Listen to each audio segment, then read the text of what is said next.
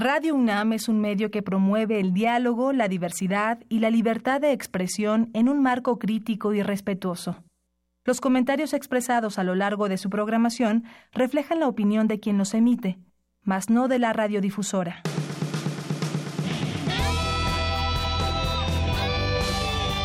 Prisma RU. Relatamos al mundo.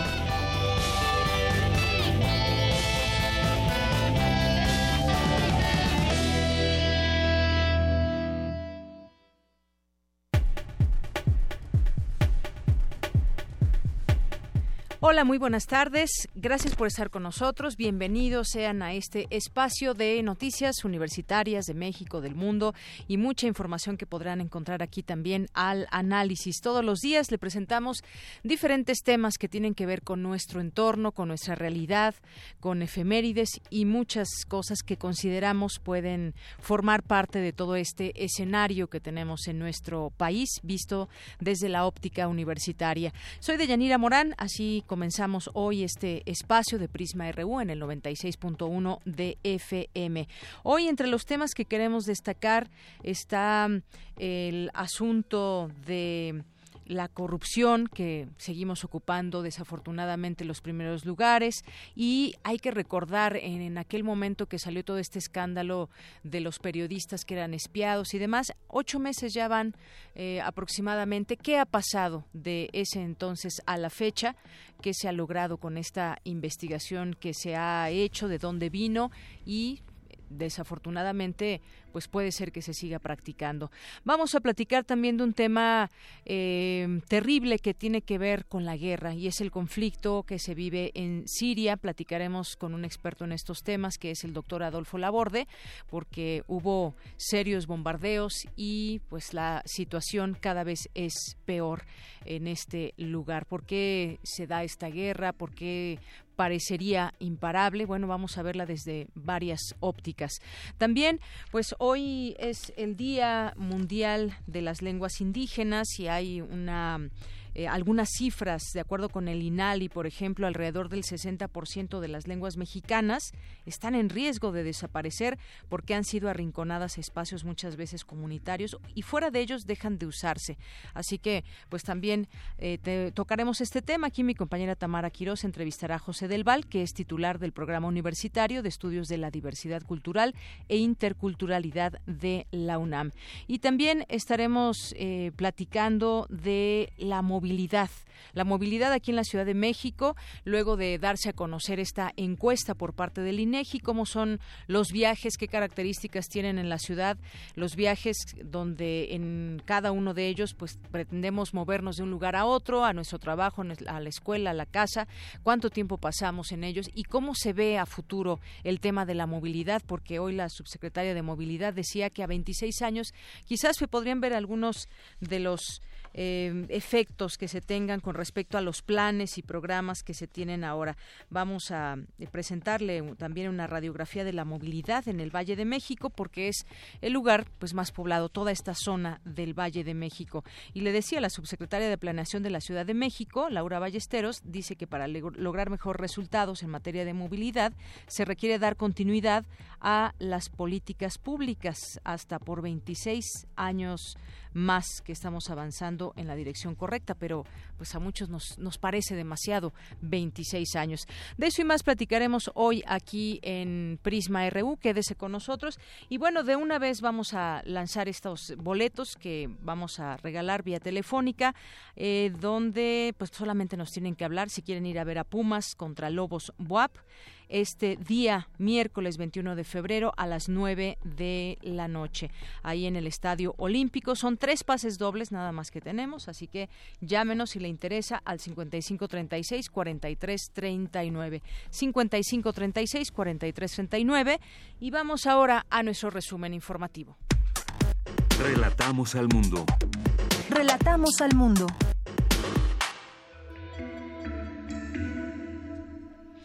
La una con 10 y hoy miércoles 21 de febrero de 2018 en los temas universitarios. El rector de la UNAM, Enrique Graue, dijo que los tiempos políticos que se avecinan son para proponer, construir e influir en las decisiones económicas, sociales y de gobierno. En unos minutos Jorge Díaz nos tendrá aquí toda la información. Como parte del ciclo Grandes Maestros de la Facultad de Derecho, Mariano Palacios Alcocer, autor del libro editado por la UNAM, El régimen de garantías sociales en, en el constitucionalismo mexicano, mi compañera Cristina Godínez nos tendrá al respecto toda la información. A nivel mundial, el número de migrantes pasó de 173 millones en el año 2000 a 258 en 2017, de acuerdo con el reporte de Migración Internacional de la ONU. Mi compañera Cindy Pérez Ramírez nos ampliará la información en unos minutos. Si los destacados científicos mexicanos han podido tener éxito, cualquier otro mexicano puede tenerlo. Así lo señala Ana Celia Rodríguez, académica de la Facultad de Medicina, en su obra Eres exitoso, la historia y los científicos responden. Dulce García nos tendrá los detalles. En temas nacionales, la Auditoría Superior de la Federación detectó desvíos por 6.870 millones de pesos en la actual Administración Federal. La calificación de México en el índice de percepción de la corrupción 2017 cayó un punto, de 30 a 29, y coloca al país como la nación peor evaluada entre los países que conforman el G20. En ese sentido, senadores panistas denunciaron que el sexenio del presidente Enrique Peña Nieto ha sido el peor en la historia eh, posrevolucionaria en materia de corrupción. Bueno, y ahora pues prácticamente todos los candidatos dicen que van a acabar con la corrupción. Eh, lo malo es que es un tema de coordinación y quizás se pueden se pueden hacer mecanismos desde varias instancias como el Sistema Nacional Anticorrupción, pero es algo que todos tendríamos que participar. La Asamblea Legislativa discute en el Pleno quitarle a los diputados Leonel Luna, Jorge Romero y Mauricio Toledo la facultad de aprobar el presupuesto de la reconstrucción. Bueno, pues es que si vemos el historial de cada uno de ellos, pues parecería que este dinero no está en las mejores manos. Líderes de partidos, a excepción de Morena, sostienen una mesa de diálogo con el titular de la Secretaría de Gobernación, Alfonso Navarrete, para tratar el tema de seguridad en el proceso electoral. Durante enero pasado se abrieron 2.156 carpetas de investigación por homicidio doloso en el país, 63 menos que en diciembre de 2017, el año considerado el más violento desde 1997. En Tijuana, Baja California, fue detenido Primitio N por su probable responsabilidad en el feminicidio de Guadalupe Campanur, ambientalista del municipio de Cherán. Esta mañana un sismo de 5 grados se registró en Chiapas, informó el Servicio Sismológico Nacional. En temas de economía, en 2017 el monto de las devoluciones de impuestos por parte del SAT fue el más alto del que se tenga registro. La cifra aumentó un 19% respecto con 2016. Fueron casi 476 mil millones de pesos. Bueno, imagínense también cuánto ingresó por impuestos. Y el Tratado Integral y Progresista de Asociación Transpacífico será suscrito por los ministros de Comercio de los 11 países que lo integran. El próximo 8 de marzo anunció la Secretaría de Economía. Y en temas internacionales, el nivel del mar crecerá entre 0.7 y 1.2 metros para el año 2300, si se cumplen los objetivos marcados en el Acuerdo de París, según un estudio realizado por el Instituto Alemán para la Investigación del Cambio Climático de Potsdam. Hoy en la UNAM, ¿qué hacer y a dónde ir? Si te gustan los cactus, esta tarde no te puedes perder la videoconferencia Colección de Cactáceas, una exhibición bien viva, en la que Ángel Salvador Arias Montes nos mostrará la colección de estas plantas que alberga el Jardín Botánico de la UNAM. Se llevará a cabo a las 17 horas en Universum. Como parte del Seminario de Derecho Administrativo, esta tarde se llevará a cabo el simposio La Reforma Fiscal de Estados Unidos de América y su impacto en México. La cita es a las 18 horas en el Auditorio Benito Juárez de la Facultad de Derecho. Como parte del Seminario Universitario Interdisciplinario sobre Envejecimiento y Vejez, esta tarde se llevará a cabo el cine debate El tiempo en la vida, a partir de la película de 2014 El amor es extraño, del director Ira Sachs. La cita es en la sala Carlos Monsiváis del Centro Cultural Universitario a las 18 horas. La entrada es libre. No te pierdas el performance Ágora, ¿qué hacer con tus macetas rotas? Que nos invita a reflexionar sobre la posibilidad de un modelo democrático sin elecciones ni partidos políticos. Se presentará en la Casa del Lago Juan José Arreola hoy a las 8 de la noche. La entrada cuesta 50 pesos.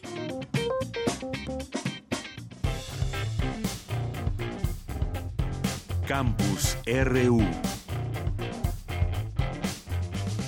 Es la una de la tarde con 16 minutos y nos enlazamos vía telefónica con Jorge Díaz, nuestro compañero reportero que nos tiene información del rector de la UNAM, que habló sobre los tiempos políticos que se avecinan y que son para proponer, para construir e influir en las decisiones económicas, sociales y de gobiernos, de gobierno, perdón, siempre basados en la evidencia académica. Cuéntanos, Jorge, muy buenas tardes.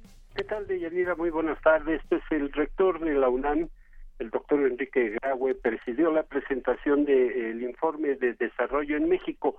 Este se denomina Propuestas Estratégicas para el Desarrollo 2019-2024 y que fue elaborado por más de 30 académicos del Programa Universitario de Estudios del Desarrollo.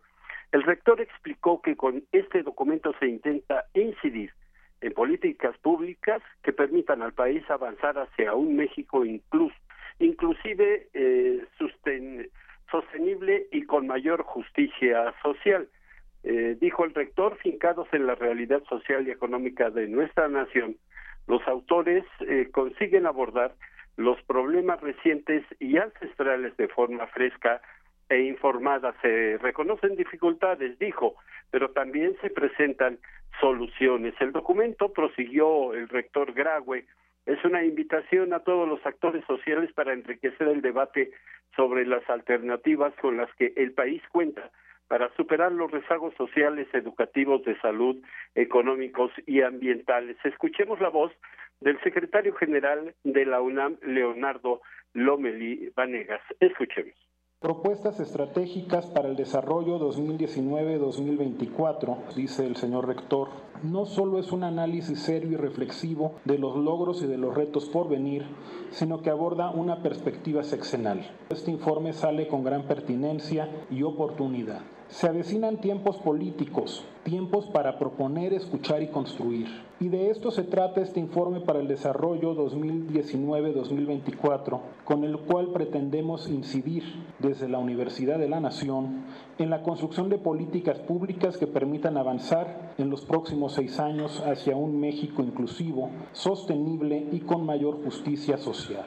En estos tiempos de incertidumbre, la revisión del presente texto creo que nos dejará una sensación de optimismo. Deyanira, te informo que este informe tiene seis ejes. Distribución del ingreso, pobreza y derechos humanos, crecimiento inclusivo y sostenido, desarrollo territorial y sustentabilidad, política y geopolítica y factores institucionales.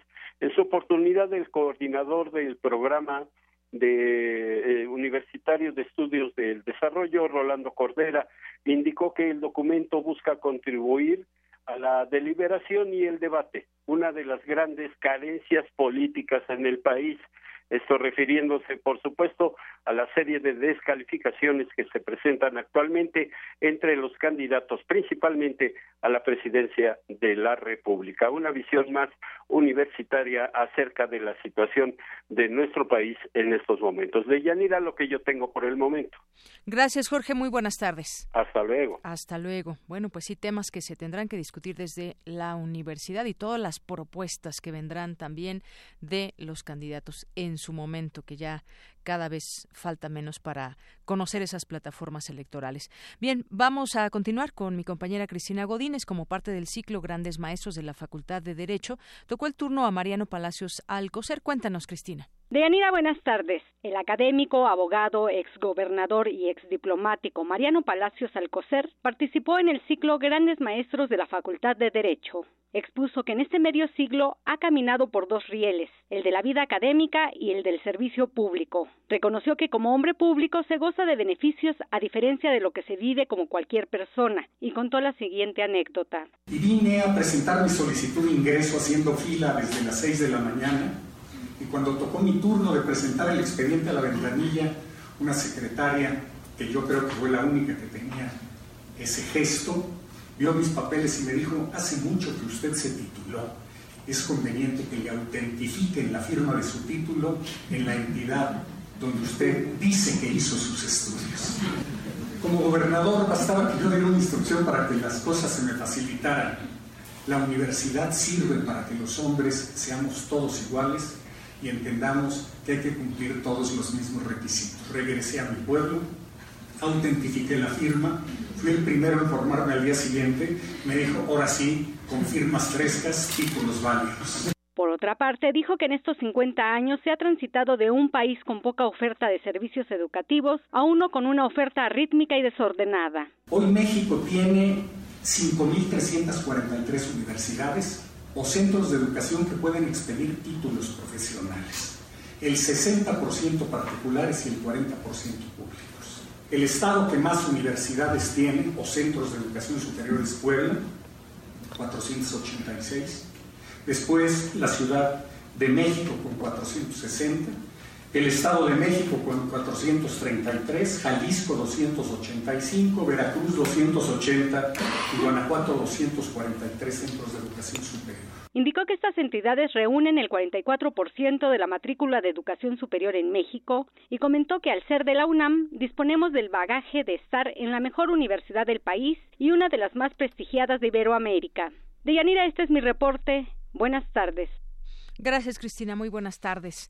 Y ahora vamos con Cindy Pérez Ramírez. De acuerdo con datos del reporte 2017 de Migración Internacional de la ONU, en el año 2000 había 173 millones de migrantes registrados, mientras que el año pasado se contabilizaron 258 millones.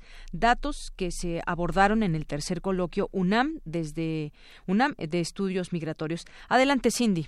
Deyanira, muy buenas tardes a ti y al auditorio de Prisma RU. Históricamente, los migrantes se han constituido como la población más vulnerable del mundo y han sido el objeto de las más severas violaciones a los derechos humanos y laborales. Así lo señaló José Manuel del Val, director del Programa Universitario de Estudios de la Diversidad Cultural Interculturalidad de la UNAM, quien también dijo que uno de los obstáculos para garantizar la protección verdadera de sus derechos es el racismo. Su persistencia y profundidad y las estrategias para su eliminación de definitiva requieren de una comprensión de la estructura y papel que este flagelo tiene en la sociedad, que como muy claramente señala Wallerstein, el racismo ha servido como ideología global para justificar la desigualdad, pero ha sido mucho más, ha servido para socializar a los grupos en su propio papel dentro de la economía. El racismo, como el sexismo, ha funcionado como una ideología autorrepresiva, modelando las expectativas y limitándolas. Por su parte, Alberto Vital Díaz, coordinador de Humanidades de la UNAM, recalcó que la política de criminalización del presidente estadounidense Donald Trump es aberrante y contradictoria con respecto al modelo económico general. La gravedad del hecho de que Estados Unidos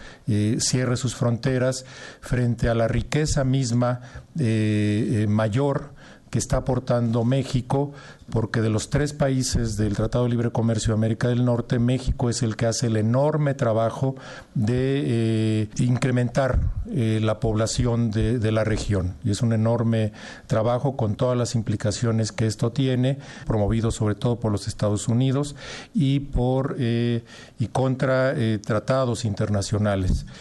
Otro dato de la Organización de las Naciones Unidas es que la India fue el país de origen del mayor número de migrantes internacionales, con 17 millones, seguido de México, con 13 millones. Cabe recordar que la primera ronda de la negociación intergubernamental para definir el Pacto Mundial para una Migración Segura, Regular y Ordenada arrancó esta semana en la ONU. El proceso, en el que participan todos los países miembros de Naciones Unidas, con la excepción de Estados Unidos, busca dar una respuesta internacional a los desafíos que plantean los movimientos de población y mejorar la protección de los migrantes. Hasta aquí mi reporte. Muy buenas tardes.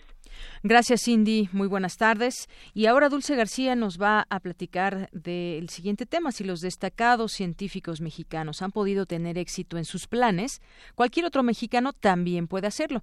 Así lo señala Ana Celia Rodríguez, académica de la Facultad de Medicina de la UNAM, en su obra ¿Eres exitoso? La historia y los científicos responden. Adelante, Dulce. Deyanira, muy buenas tardes a ti y al auditorio de Prisma RU. Todos queremos ser exitosos y todos queremos ser felices. El problema está en lo que entendemos por éxito y felicidad. De manera amena y basada en casos reales de la historia de la medicina, Ana Celia Rodríguez, académica de la Facultad de Medicina de la UNAM, busca a través de su libro ¿Eres exitoso? La historia y los científicos responden, entender y explicar esos conceptos. En su obra, la doctora Ana Celia Rodríguez pone como ejemplos de éxito a científicos de todo el mundo, pero hace énfasis, desde luego, en los mexicanos. Y pude ver a un hombre que tenía momentos muy felices porque era exitoso es decir, era exitoso con su ciencia y eso le daba momentos de felicidad, aunque fueran pequeños. Mi marido me decía que yo pensaba más en Daniel Vergara López que en él. Y creo que Vergara López fue muy exitoso en los momentos en el que él pudo demostrar que los mexicanos no somos una raza inferior por vivir en el altiplano que tiene una menor concentración de oxígeno.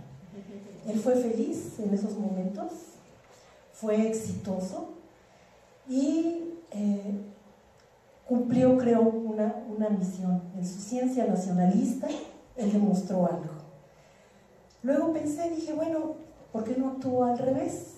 Vamos a ver ahora a los exitosos que piensan de su ciencia y cómo la relacionan con su vida. Obtener el premio Nobel, tener poder intelectual y obtener donativos para hacer una investigación son objetivos cumplidos que pueden significar el éxito para algunos científicos. No obstante, hay otros que se sienten exitosos con el solo hecho de experimentar con la naturaleza, de descubrir los secretos que ésta guarda y equilibrar así su vida personal con la profesional. Ana Celia Rodríguez destaca que los científicos son seres humanos y que si ellos lograron tener éxito en sus planes, cualquiera puede hacerlo. Es el reporte de Yanira. Muy buenas tardes. Muy buenas tardes, gracias Dulce. Pues sí, si ya lo dicen los propios científicos, se puede ser exitoso. Muchas gracias. Queremos escuchar tu voz. Nuestro teléfono en cabina es 55 36 43 39. Porque tu opinión es importante, síguenos en nuestras redes sociales, en Facebook como Prisma RU y en Twitter como arroba PrismaRU. Relatamos al mundo. Relatamos al mundo. Continuamos una de la tarde con 28 minutos y un tema que no es nuevo para los mexicanos, el tema de la corrupción y saber que desafortunadamente en el índice de percepción de corrupción pues ocupamos lugares nada buenos. Bueno, pues además de que ya sabemos todo esto, eh, pasamos del lugar 129 al 135 entre 180 países y pues la calificación eh, que se obtiene de 29 en una escala del 0 al 100. Los niveles percibidos por los ciudadanos son iguales a países como República Dominicana, como Honduras, como Kazajistán o Rusia.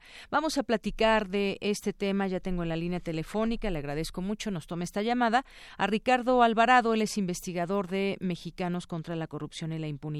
¿Qué tal, Ricardo? Bienvenido a este espacio. Muy buenas tardes.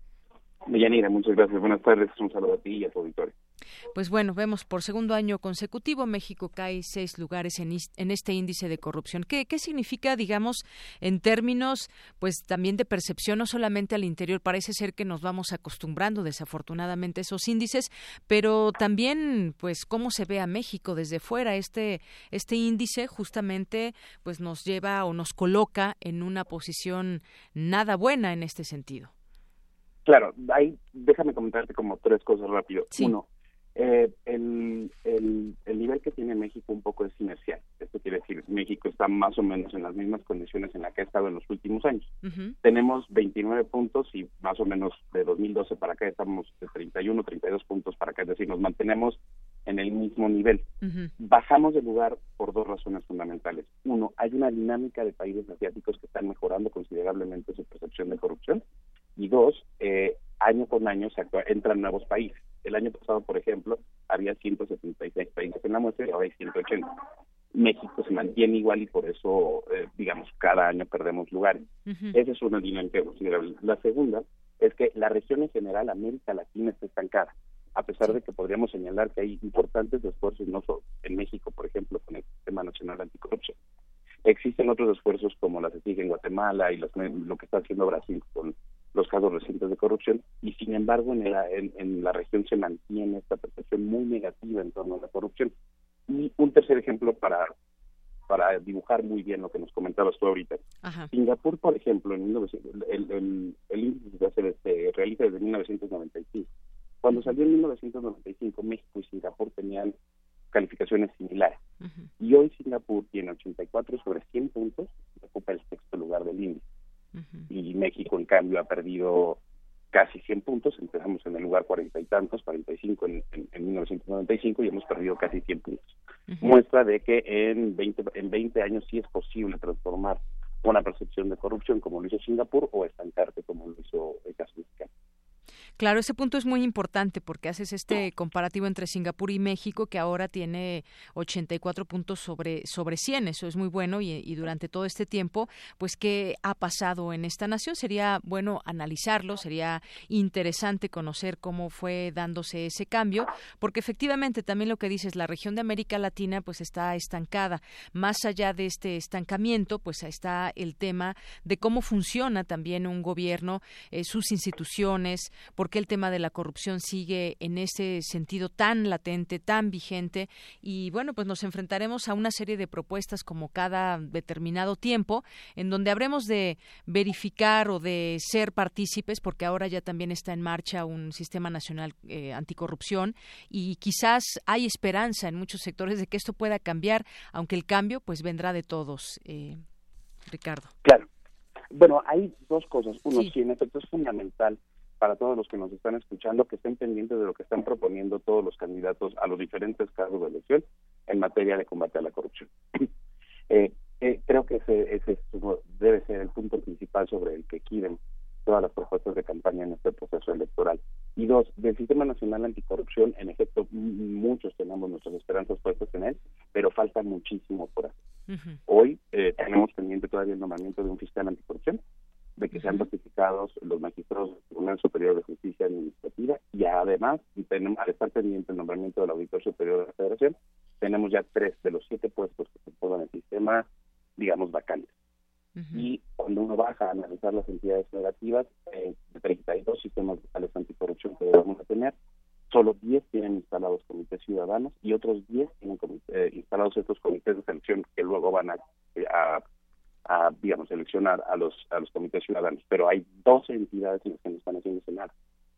Eh, los esfuerzos entonces de quienes nos escuchan no solo es concentrarse en los nacionales, sino también estar pendientes y participar en la medida de lo posible en esta conformación de sistemas locales anticorrupción sistemas locales, exactamente, todo tiene que ser un, un, engranaje. Y es que pues también se nos vienen a la mente todas estas redes que, que hay y que se debe desmantelar esa red de, de, corrupción que vemos también a nivel local o a nivel federal, que es decir que es un, toda una cadena de participantes en este en este tema. Y podemos poner muchos ejemplos, una, una red de un gobernador, por ejemplo, o algún exgobernador de esos que ahorita pues están perseguidos, algunos encarcelados, que cómo se va llevando a cabo toda esta red de corrupción cuando sabemos eh, que el dinero pues lleva un camino y muchas veces o están etiquetados o muchas veces se tiene que, transparentar todo eso. Ahí está presente, tenemos aquí un caso ahora que se está señalando desde la SEDATU, eh, por ejemplo, lo señalan algunas instancias como la Auditoría Superior de la Federación, por ejemplo, pero esto no basta,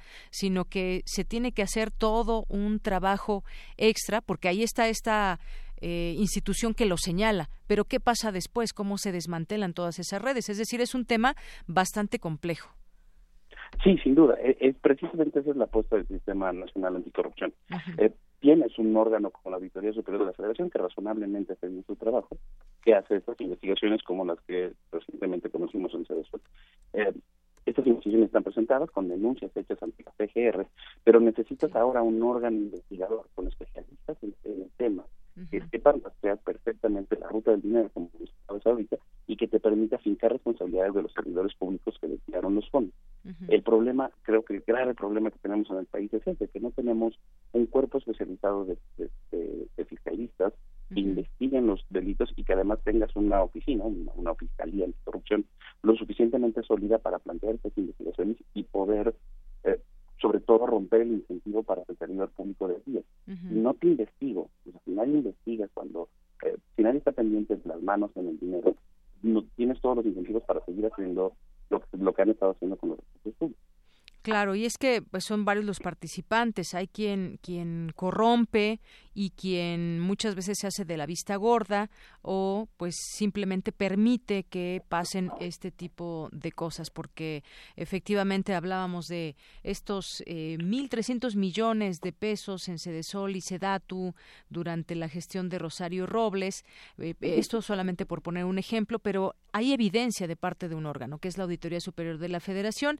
Ahora, bueno, pues debe ser investigada, sancionada de manera administrativa, eh, penal y política, pero es lo que lo que se opina, el camino que se debería de seguir. Pero muchas veces no es así. Así han empezado muchos casos con señalamientos muy claros de la auditoría, pero que simplemente no prosperan y es ahí donde pues nos preguntamos como ciudadanos por qué se atora todo este tema.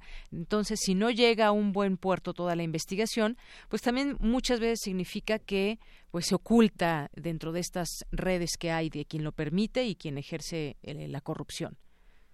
Exactamente, sí. Eh, eh, digamos, la, el, el, problema principal de la corrupción política es ese, que uno no enfrenta a individuos que se corrompen de manera individual, sino que es de todo un entramado de personas que llegan a acuerdos informales y que se empiezan a proteger los unos a los otros.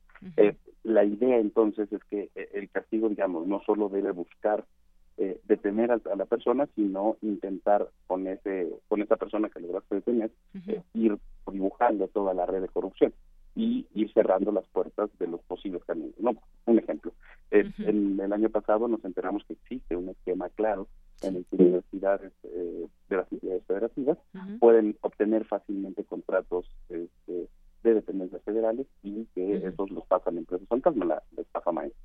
Así es eh, digamos, lo que nos toca ahora es, aprendiendo de esta lección, poner un nuevo candado que impida que ese tipo de actividades se realicen. Los escandalosos que se, se realicen con razonable legalidad. Uh -huh. eh, eh, lo que nos toca entonces ahora es cambiar esos incentivos para poder para poder eh, para poder corregir ese y bueno ir corrigiendo los nuevos sistemas de corrupción que, que. Claro, ir cambiando cosas que hasta el día de hoy desafortunadamente pues no es que no funcionen, muchas veces es que simplemente no se respetan, pero pues ahí está el tema de percepción, esta eh, percepción que empeora a México en su calificación con el tema de la corrupción y queríamos pues conocer justamente su opinión y su análisis sobre este índice de transparencia. Pues yo le agradezco mucho Ricardo Alvarado el haber estado aquí con nosotros en Prisma RU de Radio UNAM. Al contrario, Yanina, gracias a ti por el espacio. Gracias, hasta luego.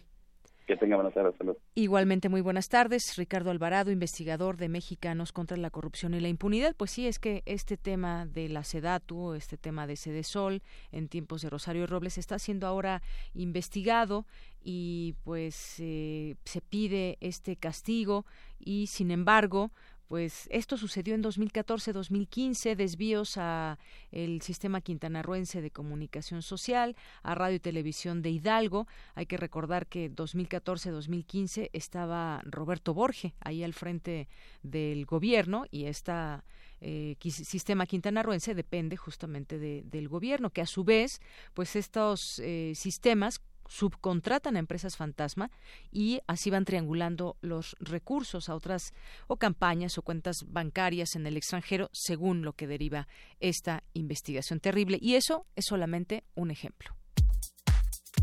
Tu opinión es muy importante. Escríbenos al correo electrónico prisma.radiounam@gmail.com. Relatamos al mundo. Relatamos al mundo. Internacional RU.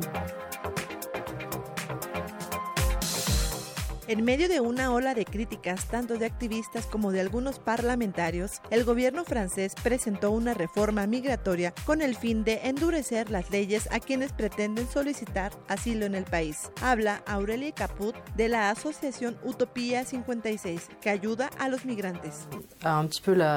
En Francia vemos que hay una legitimación y una legalización de una política en contra de la acogida que ha durado algunos años y que tiene consecuencias muy visibles en un gran número de personas en la calle que sufren falta de apoyo, ya sea a nivel administrativo o material. El arzobispo de Malta, Charles Cicluna, enviado por el Vaticano a Chile para investigar presuntos abusos sexuales por parte de miembros de la Iglesia Católica, fue hospitalizado por problemas de salud. Las reuniones con testigos seguirán con un reemplazo. El teólogo chileno Álvaro Ramis explicó que esta visita es resultado de la crisis que se evidenció en la pasada visita del Papa Francisco al país. Poderosa o más profunda de lo que se había pensado y por lo tanto había una desafección de la población respecto a la Iglesia Católica. Es necesario atacar esas causas y el expresidente de Brasil, Luis Ignacio Lula da Silva, condenado a más de 12 años de prisión por corrupción, oficializó su precandidatura a los comicios de octubre próximo, pese a que la justicia podría dejarlo fuera de las elecciones. Por ello, sus abogados ya presentaron un recurso de apelación ante el tribunal que lo condenó. En Venezuela, su mandatario Nicolás Maduro se reunió con empresarios en el acto de preventa de la criptomoneda El Petro. Explicó cómo será su uso y detalló el alcance de esta divisa. La intención de compra en la preventa por el orden de los 4.777 millones de yuanes, lo cual significa en euros 596 millones de euros 735 millones de dólares. Ya los tenemos en nuestras manos. Petros, arrancamos por lo alto. En Siria, los bombardeos no han cesado en las últimas horas, en la región de Guta Oriental, al este de Damasco. Más de 250 personas han perdido la vida desde el pasado domingo. La ONU para Asuntos Humanitarios condenó los ataques contra seis hospitales. En el caso de la crisis en el enclave de Afrin, Rusia exhortó por un diálogo directo entre Siria y Turquía para solucionar el conflicto, después de que fuerzas gubernamentales sirias llegaran a la ciudad y el ejército turco respondiera con bombardeos. Sin embargo, el presidente turco Recep Tayyip Erdogan aseguró que en breve sitiará la ciudad ubicada al noreste de Siria. Puede que nuestra operación parezca que avanza lentamente, porque actuamos con sensibilidad hacia los civiles y no ponemos en peligro nuestras vidas. En los próximos días y de una forma mucho más rápida, iniciaremos el asedio al centro de Afrin.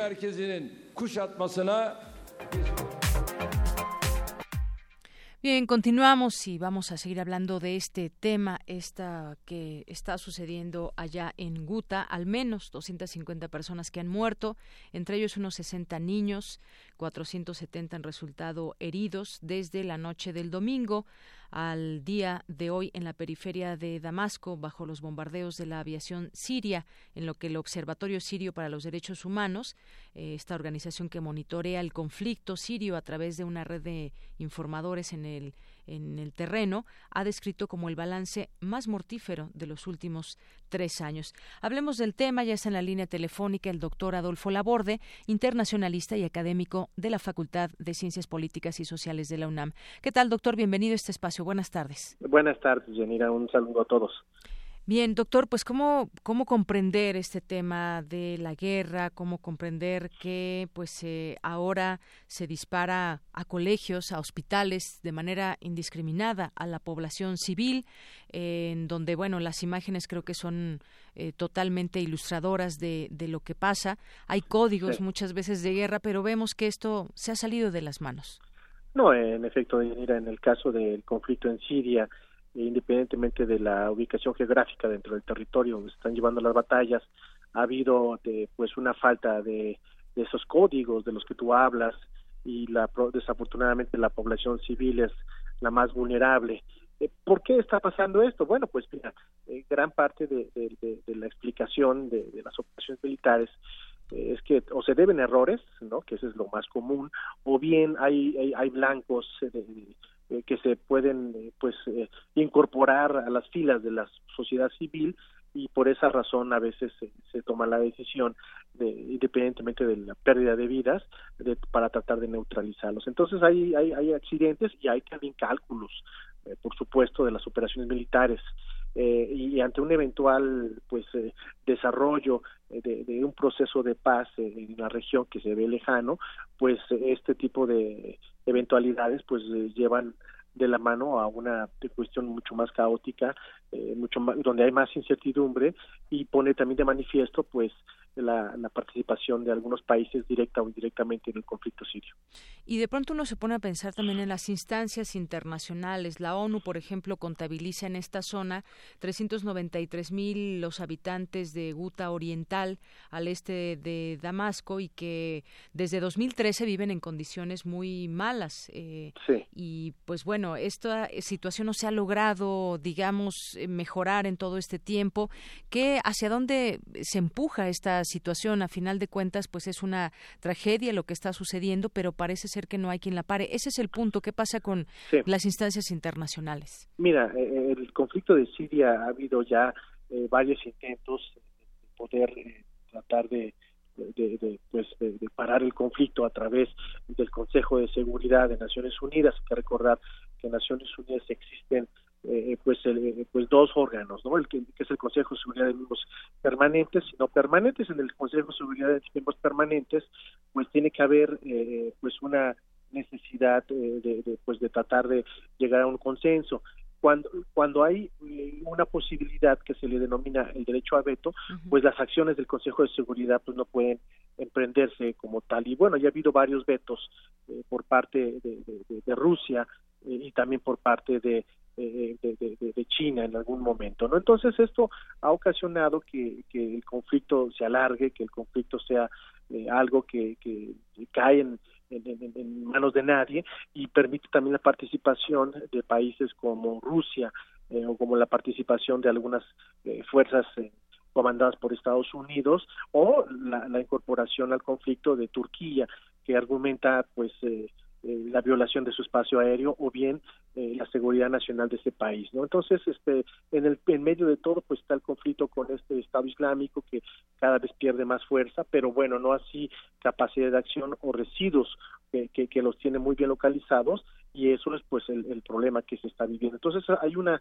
eh, falta de, de, pues de, decisión de la comunidad internacional a través de este consejo que, que hablo y bueno pues es el problema que no hay una intervención directa y, y tendría que haber una resolución eh, por parte de estos miembros del consejo permanente pero como comenté pues no se ha podido lograr debido a lo que ya conocemos. Claro no se ha podido e incluso pues las negociaciones entre los insurrectos y el régimen sirio pues han han fracasado. Ahí esta mediación rusa de la que hablaba y pues finalmente el régimen lanza su ofensiva terrestre para forzar eh, de manera muy cruel la rendición y posterior evacuación de los armados. En ese punto justo nos encontramos y, lo más triste de todo o lo más terrible con que quizás podamos concluir esta esta conversación es que no pues no se puede hacer nada ante ello.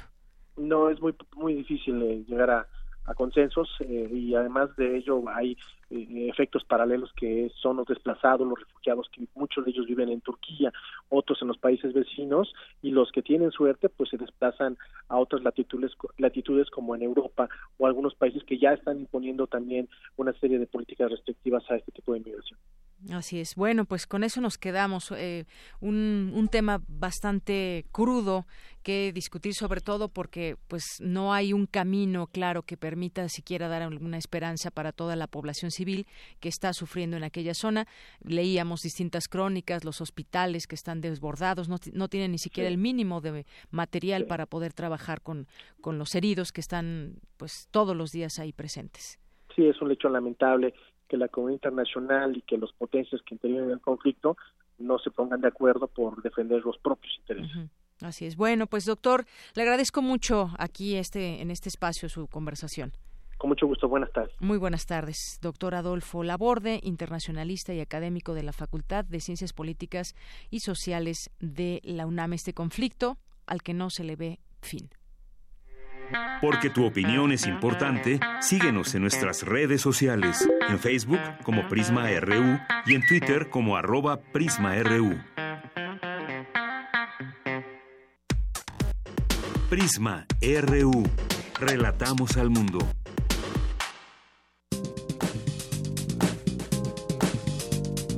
Cultura RU.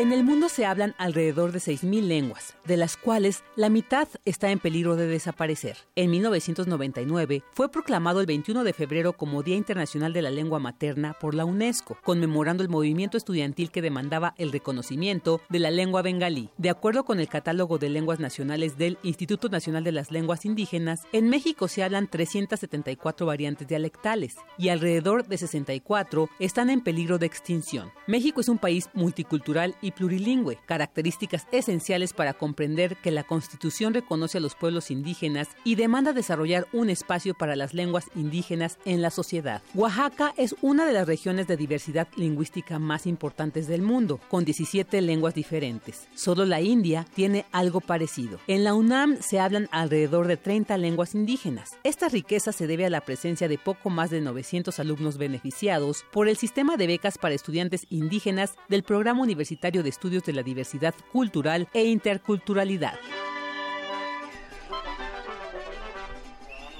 Bien, pues ya estamos en la sección de cultura y así eh, antecede este tema del cual nos hablará Tamara. ¿Qué tal, Tamara? Buenas tardes. Deyanira, muy buenas tardes. Es un gusto saludarlos a través de la frecuencia de Radio UNAM. Así es, desde 1999, cada 21 de febrero se conmemora el Día Internacional de la Lengua Materna. Y para hablarnos más de esta importante conmemoración, nos acompaña en la línea el etnólogo José Del Val. Él es titular del Programa Universitario de Estudios de la Diversidad Cultural e Interculturalidad de la UNAM. José Del Val, muy buenas tardes y bienvenido a este espacio. ¿Qué tal? Buenas tardes, muchas gracias por la invitación. Al contrario, eh, las lenguas maternas tienen un gran valor cultural. Desde la UNAM se trabaja en preservarlas y desde ayer participan también en una, en una serie de actividades. Por favor, cuéntenos más de este día. Bien, eh, ahí estamos participando junto con el INALI en varias actividades con respecto a las lenguas, ¿no? Tuvimos la presentación del seminario de el náhuatl en el español de México, la tercera edición de Carlos Montemayor, que además está en, el marco de la celebración de, de las jornadas Carlos Montemayor, ¿no? A sus 70 años de, de, de, vida, está muerto ya, pero que serían sus 70 años de vida, y 10 años del, de, la, de la primera edición del diccionario de náhuatl. Es uno de los temas, ¿no? Que estamos tocando. Pero sobre todo es un poco eh, abrir ya más los espacios para eh, la importancia de las lenguas indígenas en México, ¿no? Porque son parte del patrimonio nacional, ¿no? Claro. El patrimonio no solo de los pueblos, sino de todos los mexicanos, ¿no? Y eso es lo que tenemos que empezar a entender, que si somos un país que está reconocido como pluricultural y plurilingüe, pues tenemos que convertirnos en eso, en un país en donde se hablen las lenguas en todos los espacios públicos posibles, ¿no? Eh, por ejemplo, ahorita mismo hay una reunión en la península de Yucatán donde están eh, ya haciendo un acuerdo los tres estados, Campeche, Veracruz y, Quintana Roo, para normalizar el, el, el, alfabeto del maya para tener una posibilidad de generar modelos de educación ya mucho más profundos, ¿no? O sea, eh, pensemos un poco que si nuestro país es pluricultural y plurilingüe, en, un, en unos años adelante podremos tener el desarrollo de las lenguas indígenas en serio, no como rescate o todo ese tipo de, estrategias que se han seguido, que es más bien mantenerlas acosadas en los rincones ¿no? De, de, la sociedad, sino que tengan campo abierto para desarrollarse y, ser lenguas de uso oficial que haya primarias en maya, secundarias en maya, preparatorias en maya, haya una universidad en maya, ¿por qué no? En este sentido, ¿no? Claro, y además nuestro país está justo entre esos 10 países con mayor diversidad lingüística y bueno, desde la UNAM también se, se promueve precisamente los, lo que nos cuenta etnólogo, eh, esta preservación, ¿no? ¿no? No que las lenguas estén en, peligro, digamos así, de extinguirse. Sí, habrá algunas que se extinguirán por el número de hablantes que tienen, eso es, eh, pero en el mundo han existido muchísimas lenguas y han desaparecido muchas pero hay, hay algunas lenguas en México que son de uso generalizado y que pueden eh, florecer si se generan los espacios, ¿no? Pero es que eh, el, el, asunto este no es tan sencillo, no es solo el asunto de la lengua, sino es el asunto de que hay que cambiar las estructuras institucionales que tienen que ver con el desarrollo lingüístico del país, ¿no? En este caso y, estamos muy retrasados en eso es, apenas estamos en los albores yo yo creo que se está produciendo un, un cambio muy importante por eso este día eh, eh, puede ser significativo en ese sentido no marcar un poco una un cambio en la lógica en la que se desarrolla el, el, el plurilingüismo en nuestro país, ¿no? Así es. Sí. Sí, adelante. No, que eso es muy importante, eso es muy importante que la sociedad vaya viendo el asunto, porque además, si no, eh, digamos, parte de nuestros problemas muchas veces identitarios aquí en, en, en, en, México, ¿no? Eh, que, que, que, los eh, filósofos han han tocado mucho de la fragilidad de, eh, o, o, o, los términos esos raciales absurdos de denominar mestizos a los mexicanos, ¿no? Es así, mestizos de qué, ¿no? Si, si, si, si, si no hemos sido capaces de abrir el espacio de, de, de, las lenguas en, en nuestro territorio, pues no hay mestizaje, ¿no? Evidentemente hay imposición nada más de otra lengua del español y se acabó, ¿no? Eh, eso, eso, eso, llamarle eso mestizaje es una tontería. Entonces, eh, lo que quiero decir es que tenemos que, que, que, ver que hay que generar cambios muy importantes en la estructura institucional en México para el desarrollo de las lenguas, el florecimiento de las lenguas, ¿no? Claro. Además que tienen un potencial de desarrollo infinito. Yo siempre pongo un ejemplo muy común, que es decir, bueno, los mayas inventaron el cero uh, dos mil años antes que en Occidente, ¿no? Se llegara a eso. ¿Y qué quiere decir? Que tenían una posibilidad de construcción conceptual y sus ciudades y todo enorme. Y era la lengua maya en que se hacían esas cosas, ¿no? Es decir, las lenguas no están solo para hablar en la casa, ¿no? Sino están para construirse, para hacer ciencia, para, para, para todo, ¿no?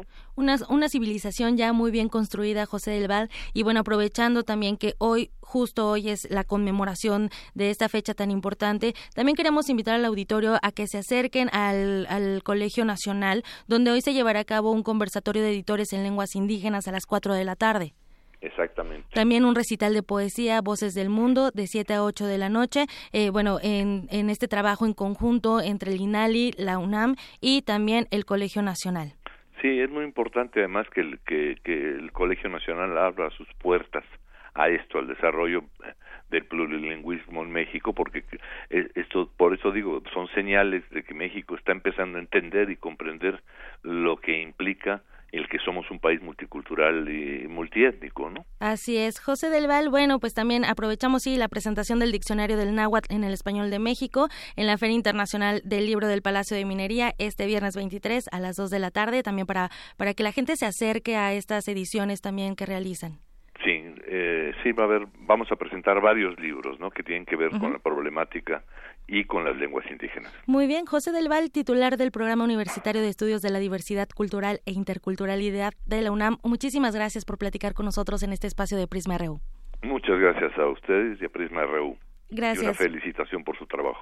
Muchas gracias, muy buena tarde. Buenas tardes. Y amigos de Yanira, en, el marco de esta conmemoración, también la Comisión Nacional para el Desarrollo de los Pueblos Indígenas ha integrado a su acervo cultural sonoro proyectos de diversos géneros musicales, estos eh, géneros musicales interpretados en lengua materna y hoy se realizará un concierto, por ello nos enlazamos en este momento con el licenciado César Miguel López, él es coordinador del Patrimonio Cultural de la CDI.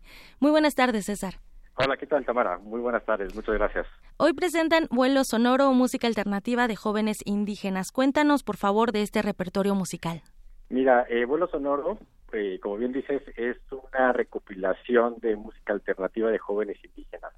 Todos estos jóvenes eh, a lo largo y ancho del país que se manifiestan fusionando lo que es su cultura tradicional, su lengua materna, pero también incorporando elementos de música y sonidos contemporáneos.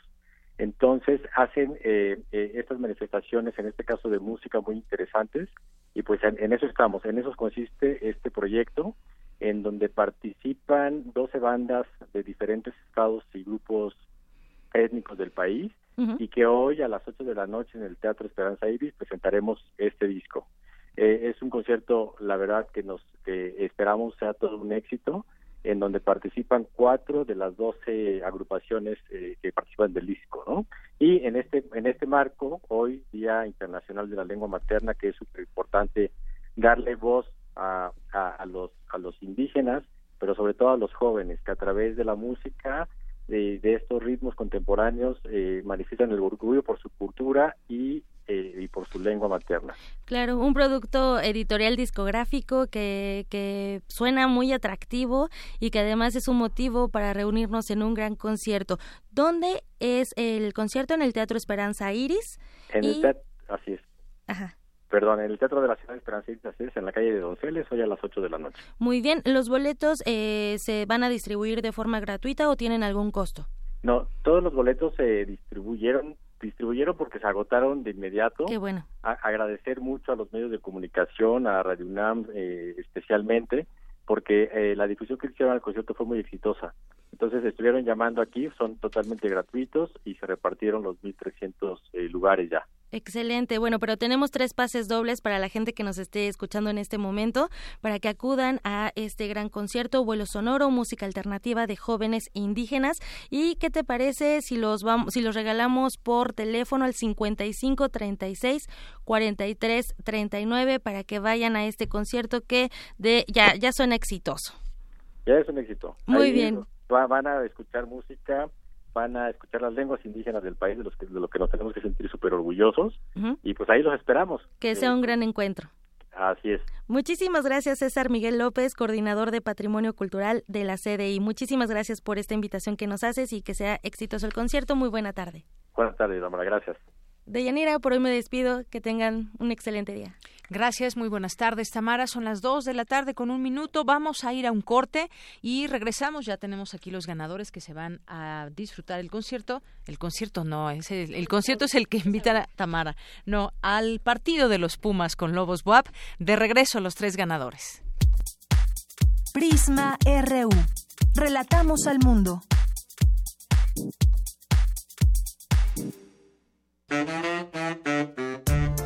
La Escuela Nacional de Trabajo Social y Radio UNAM presentan Vida cotidiana, Sociedad en Movimiento. Un programa para analizar las distintas problemáticas sociales y documentar alternativas e intervenciones para enfrentarlas. ¿Por dónde empezamos? Acompáñanos todos los viernes a las 4 de la tarde por el 96.1 de FM. Radio UNAM. Experiencia sonora. Imagina un día sin atención médica para ti y tu familia. Un día sin desayunos escolares para los niños más necesitados. Sin créditos y apoyos para la vivienda. Sin maestros, escuelas ni educación gratuita. A veces no valoramos lo que tenemos sin pensar que un día podemos perderlo o nos lo pueden desaparecer. Hemos construido las instituciones que hoy nos protegen y benefician a todos. En el PRI apostamos al futuro. Piénsalo. Yo prometo en mis primeros meses de gobierno generar empleos para los jóvenes que no lo tienen. Yo prometo en mis primeros meses de gobierno generar empleos para los jóvenes que no lo tienen. Es momento que los políticos guarden silencio. Y hablen los ciudadanos. Nuestras propuestas nacen al escucharte a ti. Con Nueva Alianza es de ciudadano a ciudadano.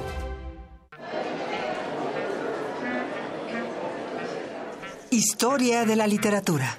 Concepción del arte. Idealismo revolucionario. Amores fugitivos. Conferencias magistrales. Creadores escénicos. Descontentos sociales. Clases inolvidables. En más de 100 años. ¿Cuántos recuerdos no han circulado por los pasillos de la Facultad de Filosofía y Letras? Eureka.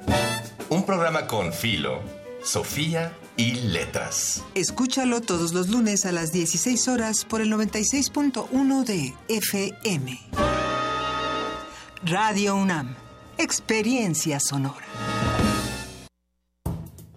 Las palabras describen y transforman la realidad.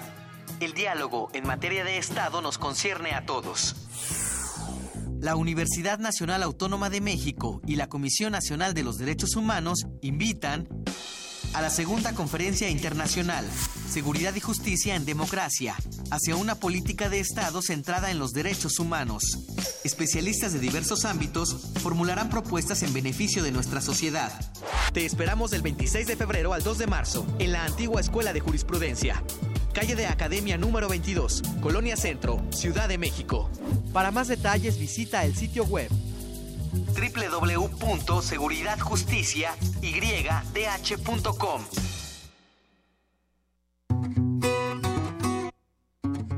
Para tener el México que queremos hay que decidir.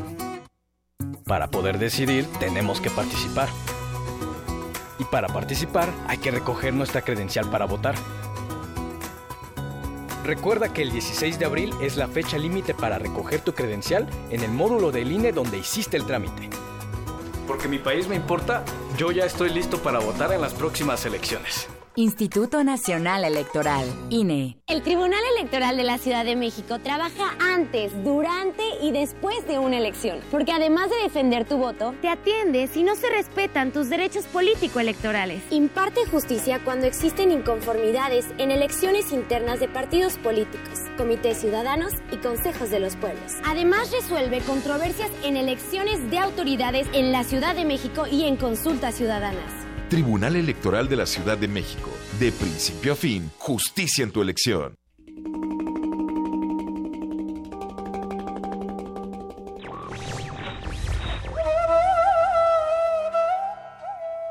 El que no se posee a sí mismo es extremadamente pobre. Ramón Lully.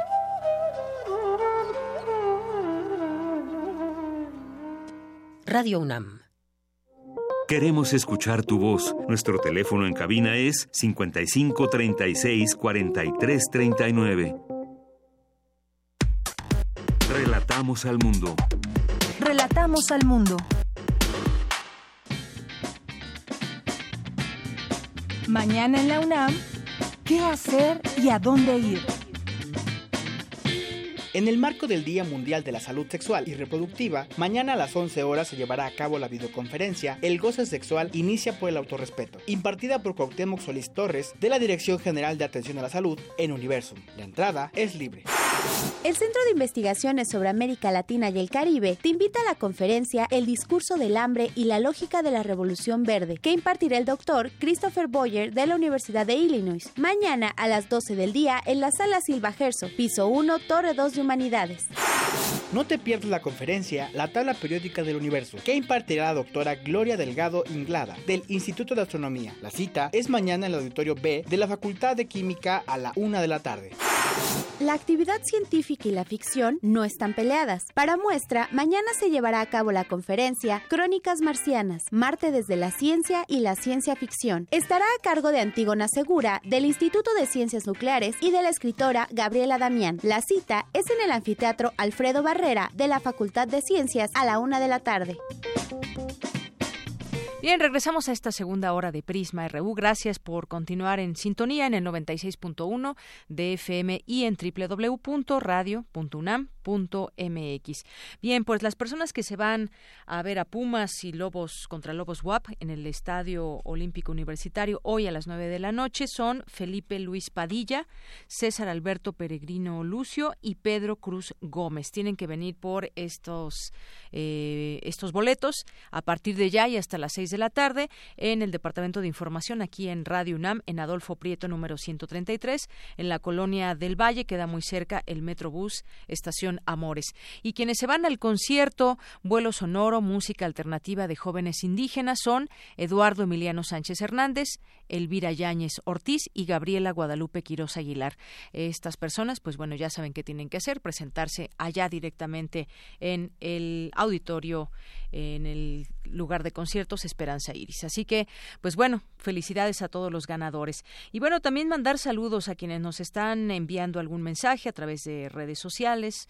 Eh, gracias Alejandro Cardiel, que nos dice que, pues ojalá podamos comentar al aire que febrero es el mes de la salud del hombre, que ya en algún, en algún momento lo habíamos comentado, y además invitar al auditorio a que se hagan su chequeo anual, así como pues hay eh, este exhorto siempre para las mujeres, también para los hombres, que es el mes de la salud del hombre, y darle seguimiento en caso de encontrar algo que no esté bien. Y además le copia aquí a, nuestro querido Otto Cázares y también a Ike Tecuani. Así que, pues gracias Alejandro por recordarnos justamente pues diversas instituciones de salud aquí en nuestro país iniciaron esa estrategia de febrero, mes de la salud del hombre, que promueve la cultura de la salud y la prevención entre los hombres por lo común eh, más que las mujeres en aspectos del cuidado de su salud. Y hay un hashtag que se llama soy hombre y me cuido. Eh, no soy superhéroe héroe y me enfermo. Y que bueno, ya varias instituciones de salud se sumaron a esta campaña. Así que háganlo y háganse su chequeo también. Y gracias a todas las personas que también nos están aquí enviando algunos saludos. Y también eh, hay un equipo llamado Lobos WAP. Es bueno enterarse, nos dice también Alex. Muchas gracias. Gracias a Margeven, a Ricardo Alvarado, que hace unos momentos entrevistábamos por el tema de la corrupción, eh, el índice de percepción de corrupción. A José Luis León también, muchas gracias. Eh, a Juanjo M., eh, gracias a Trinidad Hernández que nos están enviando mensajes. Andrea González, por supuesto, también siempre nuestra radio escucha. bien, bueno, vamos a continuar ahora con mi compañero Jorge Díaz, ya está de nueva cuenta en la línea telefónica y ahora nos tiene información sobre, a diferencia de lo que sucede en el mundo, los jóvenes en México deben cuidarse de la policía para que sus derechos individuales no sean violados, afirmó el doctor Luis de la Barreda, director del Programa Universitario de Derechos Humanos, al referirse al caso del joven Marco Antonio Sánchez, que todavía no concluye esta investigación, estudiante de la preparatoria número 8. ¿Qué tal, Jorge? Buenas tardes de nueva cuenta. De nueva cuenta, de Yanira, buenas tardes. Y es que dice el doctor eh, Luis de la Barreda, quien platicó con Radio UNAM, que justamente este caso del joven Marco Antonio aún no concluye, cierto, pero que también hay mucha incertidumbre. Esto es, eh, en cada uno de los videos aparece con ropa distinta, no se nota agresión física en ese momento, sin embargo, eh, eso sucedió en la calle, este, estas tomas de, de algunas cámaras de video que se encuentran sobre eh, la Ciudad de México y también en los municipios conurbados del Estado de México. Pero dice el doctor de la Barrera, eh, lamentablemente también hubo errores al momento de que los policías, tanto de la capital como del Estado de México, no reportaron a este joven, a pesar de que, bueno, pues es, es mayor de edad, pero simple y sencillamente avisarle a los padres, avisarle al DIF, a las instancias correspondientes para ver qué podría pasar con este con este muchacho. Escuchemos eh, la primera parte de lo que dijo el doctor de la Barrera. Creo que se puede adelantar que tenemos policías poco preparadas, más allá del motivo por el que lo hayan detenido, eh, debieron avisar a los padres, sobre todo si él estaba en un estado en un estado extraño, si su conducta era extraña, debieron avisar a los padres, debieron avisar al DIF, no debieron dejarlo ir así. Por supuesto, si no hubo un delito o una falta administrativa estaríamos ante una detención ilegal, pero es un caso que todavía está lleno de enigmas. Y señala el doctor eh, de la Barrera de Yanira que, eh, contrario a lo que sucede en muchas ciudades del mundo, sobre todo aquellos eh, de los países que se llaman de primer mundo, estamos hablando de Europa, Estados Unidos y, ¿por qué no?, algunos de Latinoamérica, en donde la policía está justamente para defender los derechos humanos de todo mundo, pero en especial de los jóvenes, que son los más vulnerables y los que se, mm, vamos, se, se puede presentar el caso de una violación a sus derechos individuales.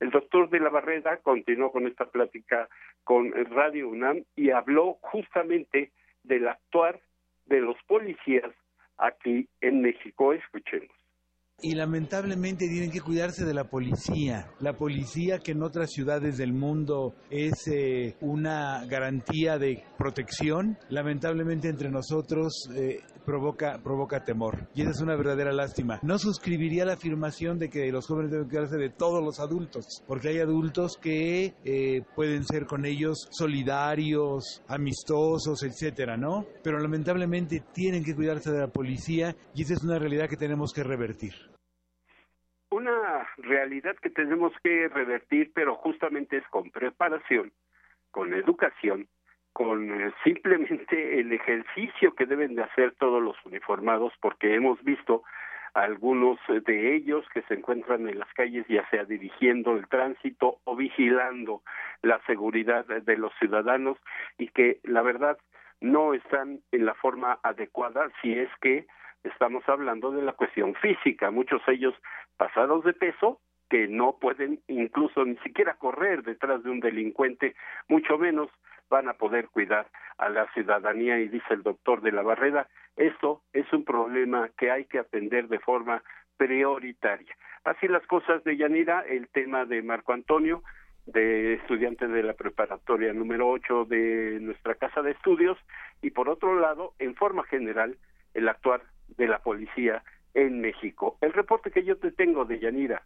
Pues muchas gracias por esto, Jorge, y siempre detenernos en esas, en esos protocolos y esas formas que muchas veces tiene eh, cómo actúa la policía y que no son las mejores y que desafortunadamente por los buenos policías pagan muchos también eh, de los malos elementos que llevan a cabo pues este tipo de situaciones en contra de la sociedad civil o contra la población civil. Muchas gracias, Jorge. Gracias a ti, Deyanira, muy amable. Buenas tardes, Jorge. Y vamos ahora con mi compañera Dulce García. La Escuela Nacional de Estudios Superiores Mérida, la más joven de la UNAM, representa la posibilidad de crecer y de diversificar el quehacer académico, aseguró Francisco Javier Chiapa, eh, al tomar posesión como director de esa entidad universitaria para el periodo 2018-2022. Dulce García con la información. Así es, Deyanira. Muy buenas tardes a ti al auditorio. Francisco Javier Chiapa Carrara tomó posesión como director de la Escuela Nacional de Estudios Superiores Mérida, para el periodo 2018-2022, luego de ser designado por la Junta de Gobierno de la UNAM. El secretario general de la UNAM, Leonardo Lomelí, refirió que se trata de la escuela más joven de la universidad y expuso que el rector Enrique Graue dio instrucciones para estar atentos a la conclusión de la primera etapa de la ENES y apoyar en todo lo necesario su puesta en funcionamiento a la brevedad. La Junta de Gobierno, en su sesión ordinaria del 19 de febrero del año en curso, en ejercicio de las facultades que le conceden los artículos sexto, fracción segunda y once de la Ley Orgánica de la Universidad Nacional Autónoma de México, de acuerdo con la terna formulada por la Rectoría de esta universidad, tuvo a bien designar al doctor Francisco Javier Quiapa Carrara, director de la Escuela Nacional de Estudios Superiores, Unidad Mérida, por el término de cuatro años, el cual deberá contarse a partir de la fecha de su designación lo anterior de conformidad con el artículo 34, fracción sexta y 37 del Estatuto General. Al dar su primer mensaje, Francisco Javier Chiapa Carrara señaló que la creación de una escuela es importante para la comunidad universitaria, pues presenta la posibilidad de crecer y diversificar el quehacer académico que desde hace 15 años lleva a cabo la UNAM en Yucatán. Es muy especial este día porque culmina un ciclo iniciado hace 15 años con la instauración en el puerto de Cisal de una unidad de la Facultad de Ciencias, de un grupo de entusiastas académicos que en ese momento emprendieron una aventura, una aventura en el sureste. Sabrán ustedes que desde el 2006 la Facultad de Ciencias en Cisal imparte la licenciatura en manejo sustentable de zonas costeras, por lo cual ya hay un núcleo académico importante de la UNAM en Yucatán y se añadirán ahora para agosto las licenciaturas en ciencias ambientales, que ya fue eh, autorizada por el Consejo Académico del área correspondiente. Deyanira Chiapa Carrara expuso que parte importante de este proyecto contempla la incorporación de la actividad docente del Centro Peninsular en Humanidades y en Ciencias Sociales, que actualmente imparte la licenciatura en Desarrollo y Gestión Interculturales. Desde 2006, la Facultad de Ciencias en CISAL imparte la licenciatura en Manejo Sustentable de Zonas Costeras y en agosto se añadirán las carreras de Ciencias Y se presentará la propuesta de adecuación para el programa de la licenciatura en Ciencias de la Tierra que se impartirá también en la ENES Mérida. Cabe recordar que Francisco Javier Chiapa Carrara es biólogo por la Universidad Autónoma Metropolitana, maestro en Ciencias del Mar y doctor en Oceanografía por la UNAM. Ha sido distinguido con dos menciones honoríficas y con la medalla al mérito universitario Gavino Barreda. Es profesor titular de tiempo completo, pertenece al Sistema Nacional de Investigadores nivel 2 y se desempeña como coordinador general de la Unidad Académica de Ciencias y Tecnología de la UNAM en Yucatán. Es el reporte de Yanira. Muy buenas tardes. Gracias, Dulce. Muy buenas tardes. Y vamos ahora con mi compañera Virginia Sánchez, que nos tiene información acerca de cómo en la naturaleza hay también altruismo y las estrategias de adaptación de algunos organismos e insectos. ¿De qué se trata esto, Vicky? Muy buenas tardes. Hola, Deyanira. Muy buenas tardes. Pues hubo un poco, un cambio en la información esta que tú bien has mencionado, la daré mañana, porque fíjate que el día de hoy se dio una conferencia de prensa y al respecto, bueno, de varias organizaciones sobre la plataforma CDMX. Así es, tienes razón, esta información que ha derivado de justamente esa organización que hay de parte de los damnificados y que le hemos estado dando en este espacio eh, seguimiento a todo ello e incluso nos vas a platicar también de una importante reunión que tendrán el próximo sábado. Así es, Deyanira. Y bueno, eh, ante la poca difusión que las autoridades de la Ciudad de México han hecho respecto a la reforma al reglamento de construcciones del Distrito Federal, con lo que entró en vigor la Ley para la Reconstrucción, la Recuperación y Transformación de la Ciudad de México, diversas organizaciones de la ciudad civil hicieron un llamado, un llamado a través de una conferencia de prensa para promover el registro de las y los damnificados en la plataforma CDMX, con datos más fidedignos más fidedignos para participar en todo el proceso de reconstrucción en los siguientes meses, ya que indicaron, a partir de la entrada en vigor de la ley, han comenzado a correr plazos legales que pueden vulnerar sus derechos, dado que el artículo transitorio vigésimo primero señala que las personas tienen un plazo de 90 días naturales para registrarse. Escuchemos a Iván Martínez del multifamiliar Tlalpan. Este instrumento que pues fue anunciado y ha sido promocionado incluso por el gobierno de la Ciudad de México como un recurso innovador, como un recurso que tiene como fin mejorar la visualización de la situación de las los damnificados, que tiene como fin también cuantificar y estimar cuál fue el verdadero daño, pues ha presentado muchas inconsistencias de un inicio. Ha tenido también la carencia, falta de inclusión de muchos de los edificios, entonces nos motiva mucho a que todos los damnificados, las damnificadas que puedan estar en esta situación, pues puedan estar incluidos en esta plataforma. ¿Con qué objetivo? Hubo una reforma en el reglamento de construcciones en la Ciudad de México el día 15 de diciembre de 2017, el cual faculta un proceso. Esta ley para la reconstrucción, la recuperación y la transformación de la Ciudad de México incluye un requisito para la promoción de las personas, el hecho de estar incluidos. Por tanto, el hecho de estar o no estar incluido en esa plataforma, pues puede también dejar o no dejar que las personas estén o no estén justamente incluidos en este esfuerzo reconstructivo en la Ciudad de México.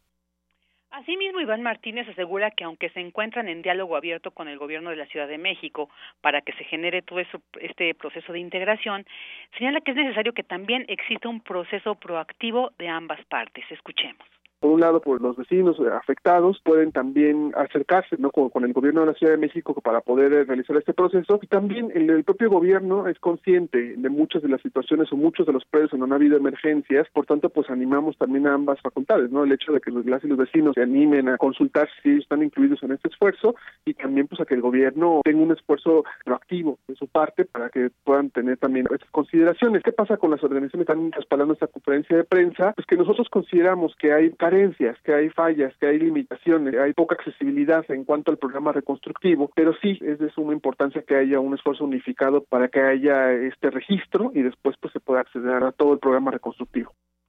Las organizaciones firmantes como Fundación para la Justicia, Instituto para las Mujeres en la Migración AC, La Voz de Polanco, Resonar Instituto de Derechos Humanos y Democracia, entre otras, aseguran que si bien consideran que el programa para la reconstrucción es limitado, poco accesible y en el que persisten las carencias denunciadas con anterioridad, es muy importante que las autoridades unifiquen esfuerzos para publicitar los programas relacionados con la reconstrucción para facilitar el acceso a los mismos programas de las y los damnificados y estos conozcan lo relevante y apremiante que es su inscripción en la plataforma CDMX, pues de ello dependerá en gran medida el goce de los beneficios contenidos en la ley para la reconstrucción.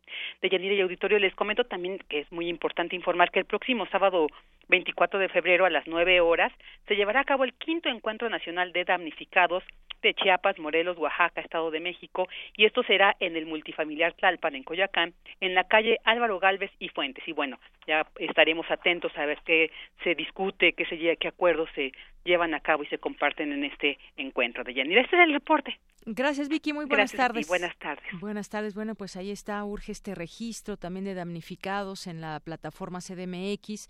Es lo que dicen organizaciones de la sociedad civil, pero sobre todo destacar esa organización que ya tienen los damnificados y esta ley para la reconstrucción, la recuperación y transformación de la Ciudad de México, que no fue publicitada debidamente por las autoridades, es lo que dicen las organizaciones civiles, lo que vulnera los derechos de los damnificados. Este tema aún no termina. Hay muchos miles de millones de por medio y no solamente los damnificados, todos queremos que esto sea completamente transparente y se llegue pues al mejor acuerdo para que los damnificados en un tiempo determinado, se hablaba de seis años tal vez, que ya puedan pues volver a tener algún hogar.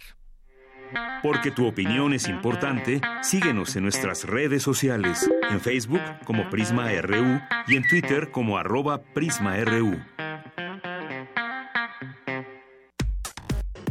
Prisma RU.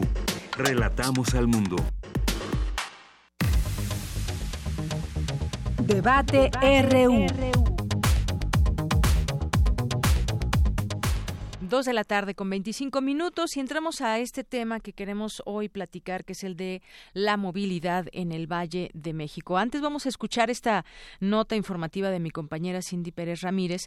Es sobre un estudio realizado por la UNAM y el INEGI que dio a conocer que las combis y los microbuses son los medios de transporte más utilizados en el Valle de México. Vamos a escuchar esta nota y regresamos con la eh, con las entrevistas. Así es, de Yanira, el estudio, que por cierto no se hacía desde hace 10 años, reveló que el transporte que más siguen utilizando las personas en las zonas conurbadas del Estado de México son los colectivos. Tres de cada cuatro lo usan para sus trayectos. Cerca de 16 millones de personas se mueven entre la Ciudad de México y los municipios conurbados del Estado de México, lo cual significa que en promedio cada persona está realizando 2.2 viajes por día. Habla el director del Instituto de Ingeniería de la UNAM, Agustín Álvarez y Casa. Lo que la encuesta nos está enseñando es cuáles son los puntos neurálgicos de la transportación. Eh, creo que eh, pone de realce, desde mi particular punto de vista, el problema serio de los, de los viajes largos.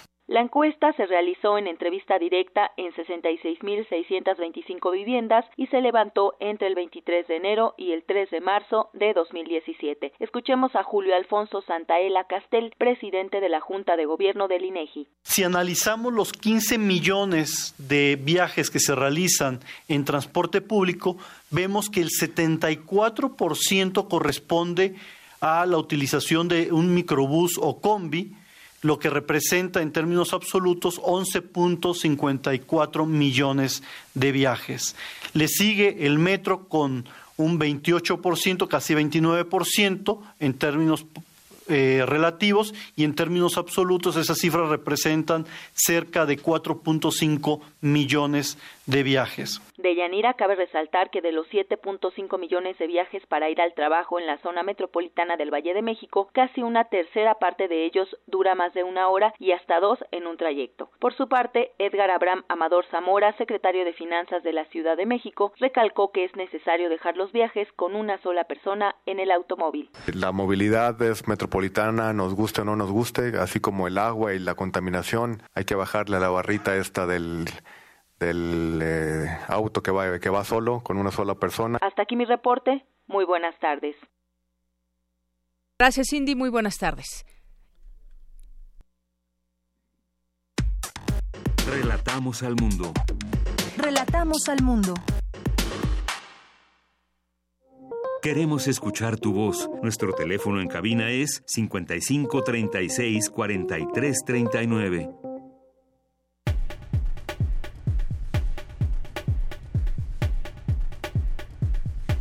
Bien, pues son las 2 de la tarde con 28 minutos. Efectivamente, pues 15 millones de viajes que se realizan. El, INEGI presentó estos resultados de esta encuesta Origen-Destino que revela muchas cosas eh, em, de la zona metropolitana del Valle de México. Varios datos que merecen ser revisados, que se deben analizar para mejorar el entorno de esta región un ejemplo es el microbús, que es el medio más utilizado, las combis también, que es el transporte que más se utiliza en la ciudad, y más de la mitad de las personas tienen que invertir hasta dos horas para acudir al trabajo.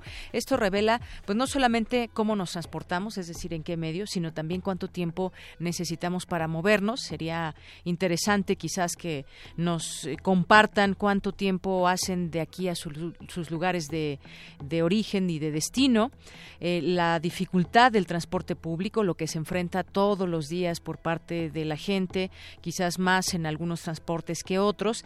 Y bueno, pues platiquemos de este tema. Ya tengo en la línea telefónica al doctor Carlos Hershenson, que es investigador del Instituto de Investigaciones en Matemáticas Aplicadas y en Sistemas. ¿Qué tal, doctor? Bienvenido a este espacio. ¿Cómo estás? Bien, gracias, Daniela. ¿Qué tal?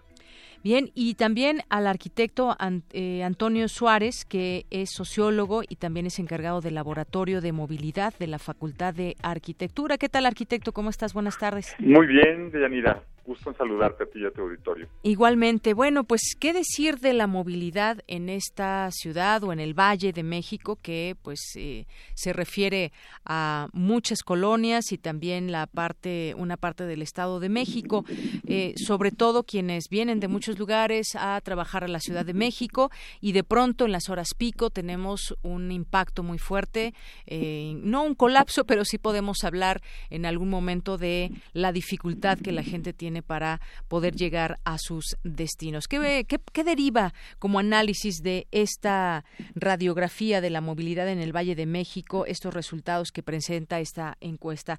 Carlos Hershenson, doctor, ¿qué opinas al respecto del tema? Sí, eh, pues bueno, estos resultados son interesantes, eh, no difieren mucho sobre lo que ya se sabía de, de, la ciudad, es decir, no, no nos da eh, no revela algo tan nuevo, digamos. Sí, pero sí los datos son muy importantes para poder eh, pues planear dónde hay mayores necesidades de, transporte. Eh, digamos, la, última encuesta que se había hecho fue en 2006, se publicó en 2007 y, y pues obviamente la ciudad se ha transformado y ha crecido en, esta década. Y, y también pues hay otros estudios que, que se han hecho comparando eh, varias ciudades a nivel mundial y en varios de ellos eh, nuestra ciudad ha salido en el primer lugar, eh, digamos, no tan honrosamente con la peor movilidad del mundo. eh, bueno, si no ganamos la Copa del Mundo, por lo menos en, en, la mala movilidad. Y, y el motivo de esto, eh, pues es algo que, que no es único de la Ciudad de México. Eh, digamos, hay, hay zonas donde se concentra la oferta laboral eh, normalmente en los centros de la ciudad, pero pues en la Ciudad de México pues es en eh, pues sí en la en la zona centro, pero más hacia el, oriente, digamos Reforma, Chapultepec, Polanco, Corredor de Insurgentes eh, y Santa Fe. Y, y, entonces esto genera una demanda por vivir cerca de estas zonas, lo cual hace que mucha gente simplemente no pueda pagar eh, comprar o rentar eh, digamos a menos de una hora de, de traslado. Y, esto que pasa en todas las ciudades, eh, o en la mayoría de las ciudades, eh, pues se, se, magnifica en, en la Ciudad eh, de México con el, con el tamaño que tiene. Muy bien. Así es, con el tamaño que tiene. Y, en estos temas justamente de, movilidad, yo le leía hoy una nota, no sé si ustedes ya tuvieron oportunidad de leerla, donde la subsecretaria de Planeación de la Ciudad de México, eh, Laura Ballesteros, decía que mejorará la movilidad de la ciudad dentro de 26 años, que deben darse o debe darse continuidad a los programas que se han implementado a lo largo de esta administración. Y de pronto, pues bueno, sí, la verdad es que sí nos parece mucho. ¿Qué opina arquitecto, al respecto de este, de este, mm, pues, de estos 26 años? En realidad suena, complicado porque 26 años es mucho. Lo que necesitamos es resolver el problema de la movilidad en lo más, en, el menor tiempo posible.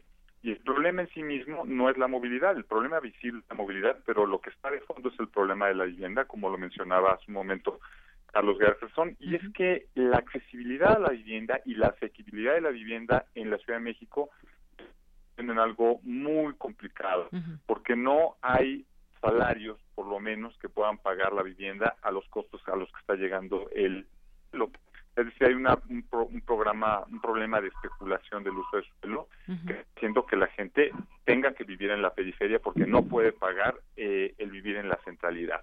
Eh, ese es realmente el problema. Sí hay algunos cambios en lo que estamos en la encuesta origen-destino. Eh, sí hay algunos cambios, inclusive tecnológicos y, y numéricos. Eh, a lo que nos llamó mucho la atención a algunos el día de ayer fue que este, esta encuesta ya tomaba como una pregunta específica los estamos caminando, ¿no? Eh, es para empezar por el lado bueno, ¿no?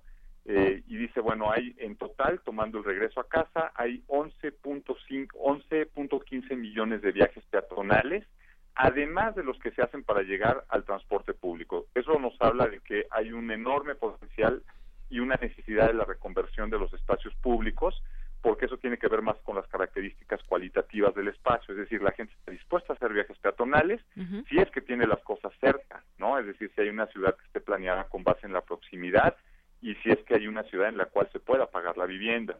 Eh, tiene que ver con muchas cuestiones, una cuestión climática y otra cuestión muy importante eh, que no es tan positiva es que, bueno, si bien se hacen 11 millones de viajes peatonales, hay que ver cuál es la calidad de estos, de estos 11 millones de viajes y cuáles son también las repercusiones y las afectaciones en la salud, eh, principalmente por la cuestión de los contaminantes atmosféricos, ¿no? En este caso para los en movilidad no motorizada, es decir, peatones y ciclistas. Eh, es alguno de los datos más significativos y creo que por ahí tendríamos que empezar a planear. Creo que 26 años es algo ridículo. Creo que tecnológicamente se pueden hacer muchas otras cosas otro de los datos importantes es la cantidad de viajes que se están haciendo en taxis, no solamente de sitios, sino a través de las aplicaciones electrónicas. eh, lo más importante para que la movilidad sea sostenible, pues, es que nos movamos de manera más eficiente y menos. Es decir, que tengamos eh, trayectos más cortos. Creo que en mucho menos tiempo se pueden hacer cosas muy significativas. Así es. Y ahora, pues plantearnos también qué tipo de movilidad queremos, porque efectivamente, pues todos los días eh, quienes salimos de casa con destino a algún lugar específico, pues tenemos que movernos desde caminar, la bicicleta, el metro, combi, eh, camiones, metrobús o taxis eh, con aplicaciones o no, los de la calle, pero también vemos que de pronto, pues ha habido algunos análisis, incluso hasta quejas de pronto, porque se privilegia, algunos dicen, el uso del automóvil con la creación desde los segundos pisos o, o, más eh, eh, otras construcciones que favorecen a los automóviles. Por otra, pues podemos, por supuesto, también eh, ver que hay más bicicletas que antes. Esto no podemos cerrarnos de ojos. Y entonces, pues quizás quienes utilizan estas vías, pues también hay organizaciones, yo lo sé, de ciclistas, en donde se está pidiendo pues más espacios. Creo que a qué movilidad le estamos tirando o cuál es esa movilidad a la que queremos llegar, porque quizás todos podemos convivir, peatones, ciclistas, eh, automovilistas y de todo, pero ¿qué tipo de movilidad queremos y para cuánto tiempo está planteada? Yo creo que efectivamente 26 años es mucho, eh, doctor Carlos. Sí, eh, pues habría que checar los cálculos de, de, la hora en que se basaron, pero mm, es cierto que durante décadas pues se ha promovido el uso del automóvil y, digamos al punto tal que, en años recientes eh, en la Ciudad de México cada año hay el doble de autos nuevos que nacimientos. Y, también medidas como la, el, subsidio a la tenencia vehicular pues no ayudan a que haya menos coches. Entonces eh, hoy en día sigue habiendo un, que, cada vez hay más coches en las calles. Entonces aunque es cierto que se han eh, estado tomando medidas para promover lentamente el ciclismo, eh, los viajes peatonales, eh, hay ampliaciones a, la red de transporte público, es muy limitado y, de hecho no donde más se necesita, porque donde está creciendo la ciudad es en el Estado de México y en el Estado de México el, crecimiento del Mexibus es eh, pues lento y, y, tiene muchos problemas. Y, ya, ya no hablamos de, metro o tren suburbano. Entonces, eh, el problema es que todos esos viajes que se originan en el Estado de México, pues vienen a saturar las vías de Distrito Federal, bueno, el ex Distrito Federal. Entonces, eh, e, e, es otro gran problema, la coordinación entre gobiernos que pues han estado en distintos partidos y que eh, pues ahora ya también se incluye a, Estado de Hidalgo y pues en la práctica también Puebla, Tlaxcala y, Morelos eh, pues aportan a, la movilidad eh, dentro y fuera de la ciudad. Entonces pues hay, hay, muchos factores eh, que necesitan coordinarse y, a veces pues no son tanto tecnológicos sino pues políticos y sociales y, de cambiar costumbres. Claro, y, han ido cambiando cosas porque ahora tenemos una Secretaría de la Movilidad, antes no la teníamos y se supone que está enfocada justamente a encauzar todos estos eh, programas para que en la ciudad eh, se tenga una mejor movilidad, pero desafortunadamente hay muchos temas que van de la mano. Ante esta eh, movilidad guion inmovilidad a veces, pues se generan problemas como el de contaminación y también sabemos que problemas de violencia muchas veces o de inseguridad más bien en el transporte público. Es decir, la gente pues pide no solamente la eficacia de un transporte, sino también que sea seguro, que esté limpio, que no haga tanto tiempo. En fin, son varias cosas a tomarse en cuenta, arquitecto. Así es, sí. Bueno, lo que lo que primero pide la gente es que el transporte sea rápido, es decir, que tenga la eficiencia en el tiempo. En segundo en segundo lugar, ¿le escuchamos? Ay, como que le perdimos la comunicación. Independientemente.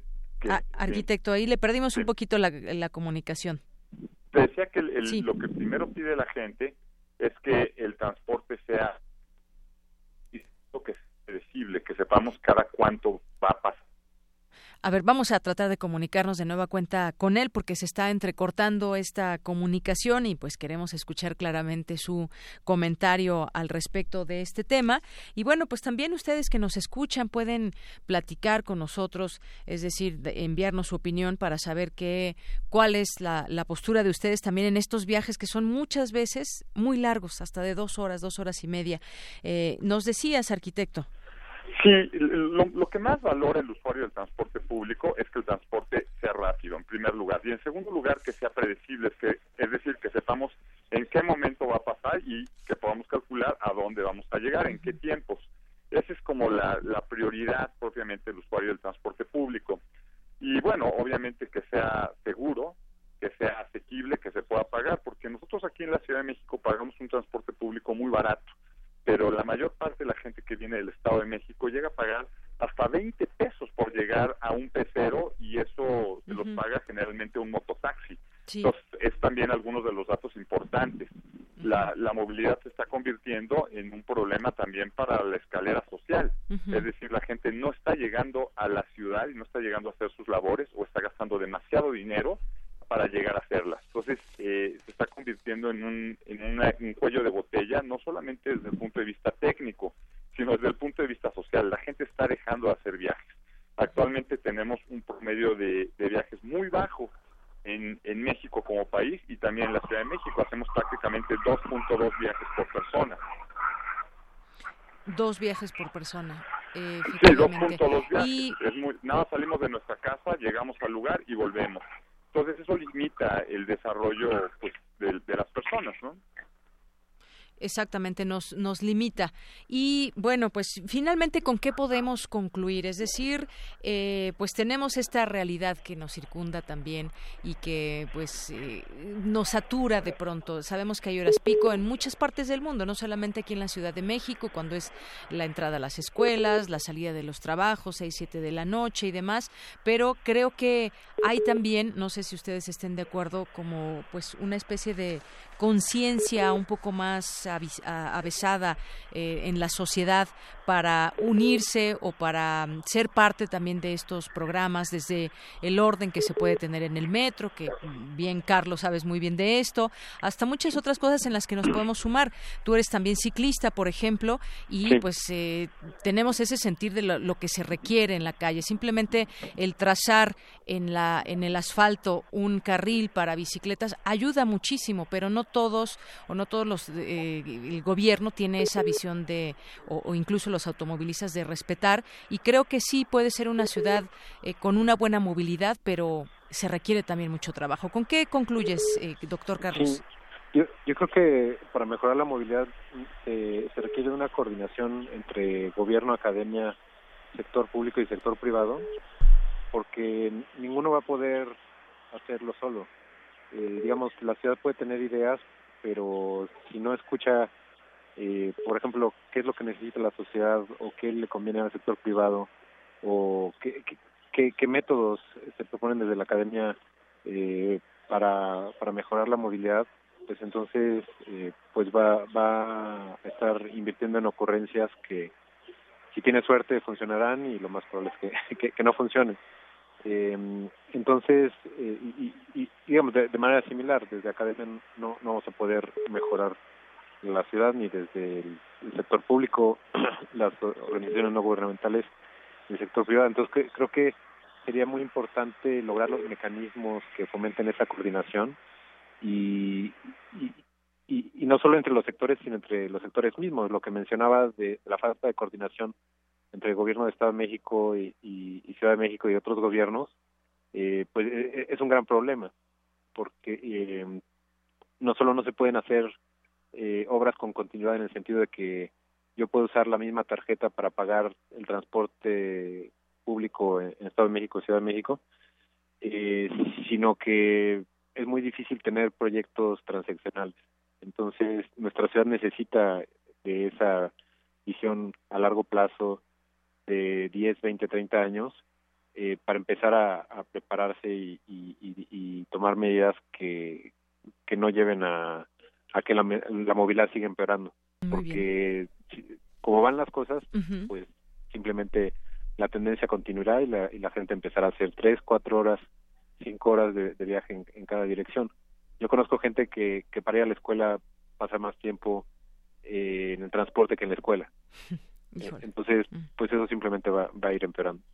Bien, si no se hace algo. Muchas gracias, eh, Carlos. Y bueno, pues eh, sociólogo Antonio Suárez, también de aquí tenemos algunas eh, comentarios del auditorio. Cuando hablan de movilidad, nunca contemplan la cantidad de gente que se mueve de Cuernavaca a la Ciudad de México, donde Pulma Morelos tiene el monopolio, que, aunque hay otras formas de llegar al Distrito Federal.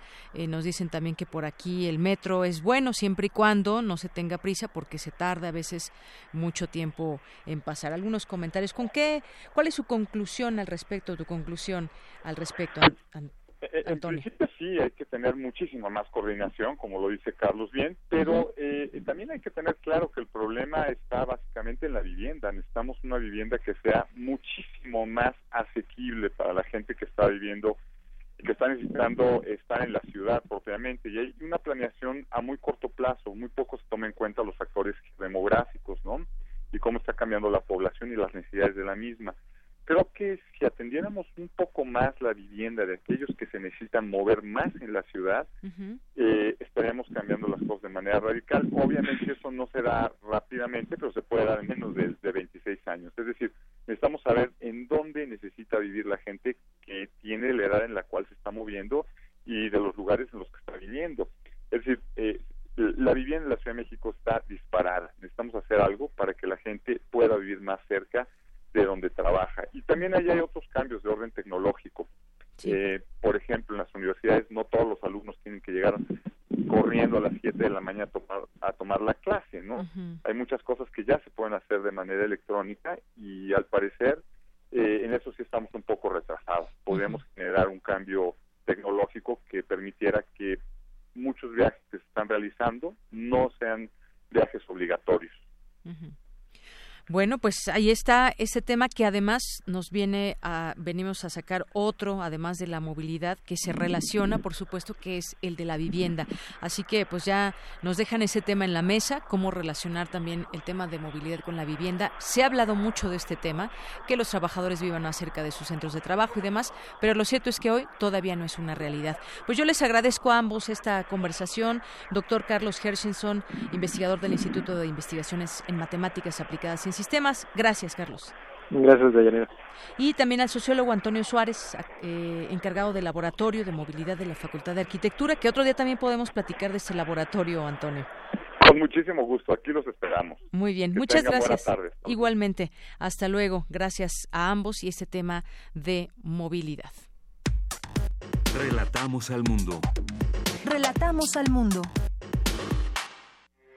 Porque tu opinión es importante, síguenos en nuestras redes sociales, en Facebook como Prisma RU y en Twitter como arroba PrismaRU.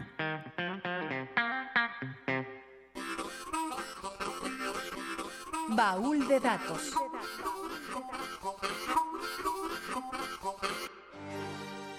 Publicado por primera vez el 21 de febrero de 1848 en Londres, Inglaterra, el manifiesto del Partido Comunista vio la luz con el objeto de mostrar ante el mundo el propósito de esta ideología, que si bien ya era conocida para el momento de su publicación, el significante de la misma era para muchos incierto, desconocido en sus fundamentos.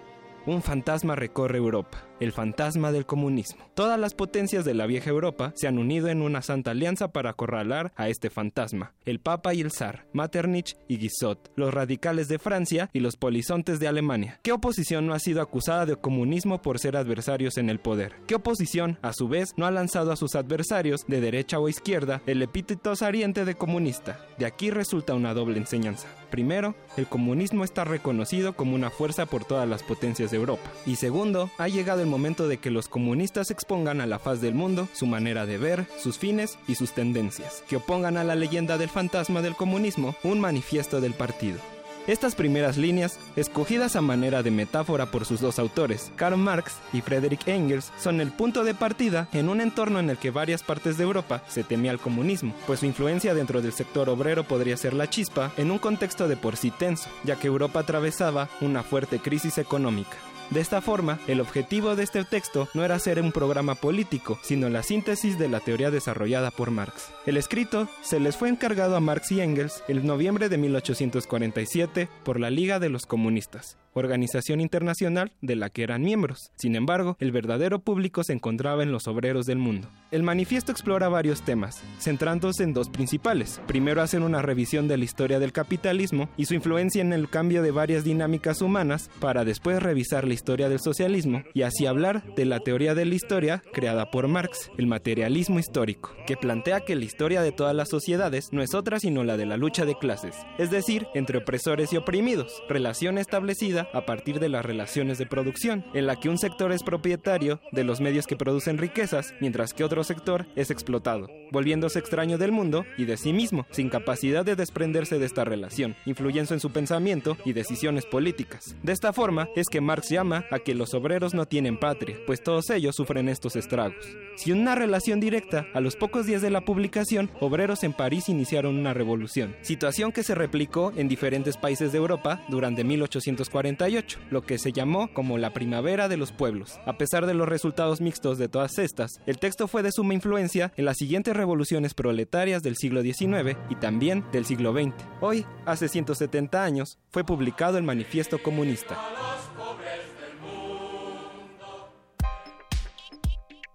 Colaboradores RU. Literatura. Bien, y hoy estamos muy contentos porque estrenamos esta sección a la orilla de la tarde y aquí los miércoles nos acompañará vía telefónica y si algún día puede venir será bienvenido a este espacio, esta cabina de Radio UNAM aquí en Prisma RU. Alejandro Toledo, crítico literario, escritor, periodista en esta sección a la orilla de la tarde. Alejandro, te doy la más cordial bienvenida. Muy buenas tardes. Sí, buenas tardes, Deyanira, ¿cómo estás? Muy bien, muchas gracias. Pues platícanos un poco de lo que será esta sección y el día de hoy, lo que nos vas a platicar. Pues eh, hoy es cumpleaños de Amparo Dávila. Anoche hubo una eh, ceremonia en el Palacio de Bellas Artes para celebrarla, para homenajearla. Yo estuve ahí, fui uno de los participantes. Incluso el, título este que sugiero para este espacio a la orilla de la tarde viene de un poema suyo que si quieres te leo un, cinco versos. Dice, en vano espero recostada a la orilla de la tarde, tu voz no rompe el cristal, ni tu sombra camina entre mis manos. Ese es un poema de, un libro de, de Amparo Dávila que se llama eh, Meditaciones a la orilla del sueño y, y este ella cumple hoy 90 años llega a una edad así a la que quizá algunos no llegaremos pero llegó de una forma muy lúcida eh, eh estaba muy alegre el, lugar la sala Manuel Ponce se llenó una lectura de los alumnos de la Escuela de Teatro de Lima que leyeron dos cuentos muy conocidos de ella. El, este, uno se llama El espejo y el otro se llama Alta Cocina.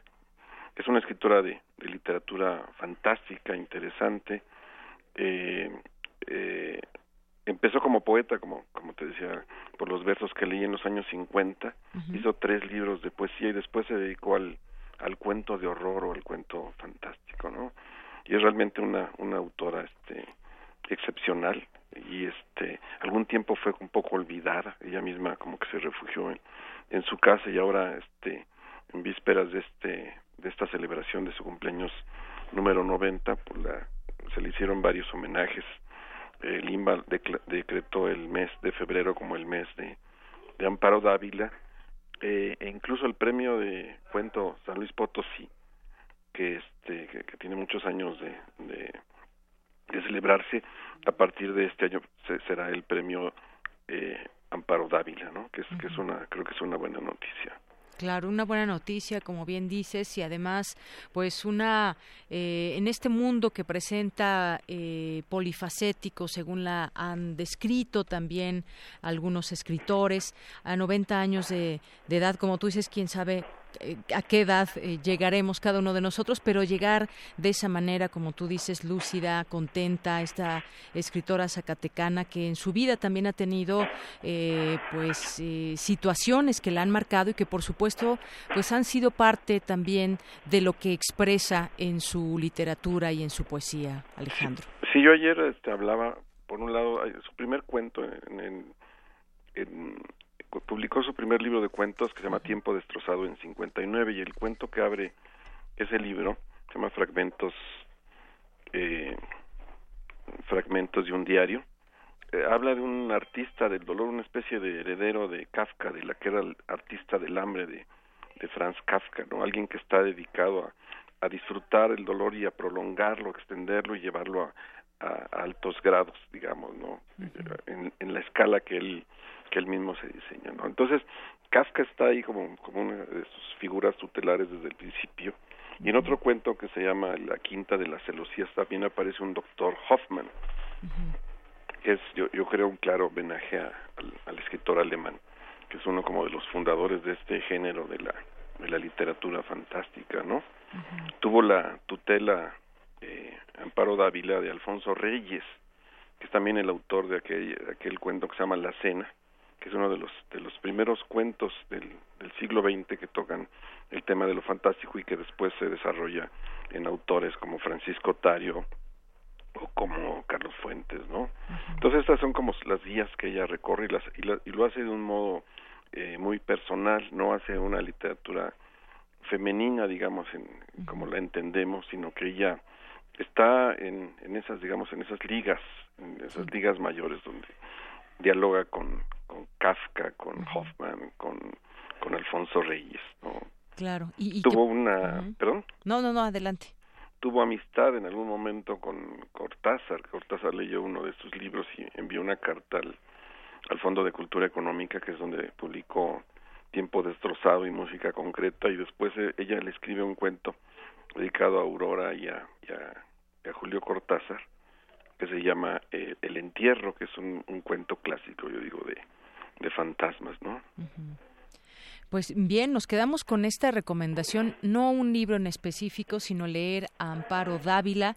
Estaba yo viendo algunas opiniones dentro de estos eh, 90 años de gente que se refiere a ella. Está, por ejemplo, también lo que dice eh, del Colegio de México Alejandra Amato, que dice que eh, Amparo Dávila se enfrentó a dos contracorrientes en su juventud, su condición de mujer y su elección de escribir literatura fantástica, un género marginal en las letras mexicanas de esos años.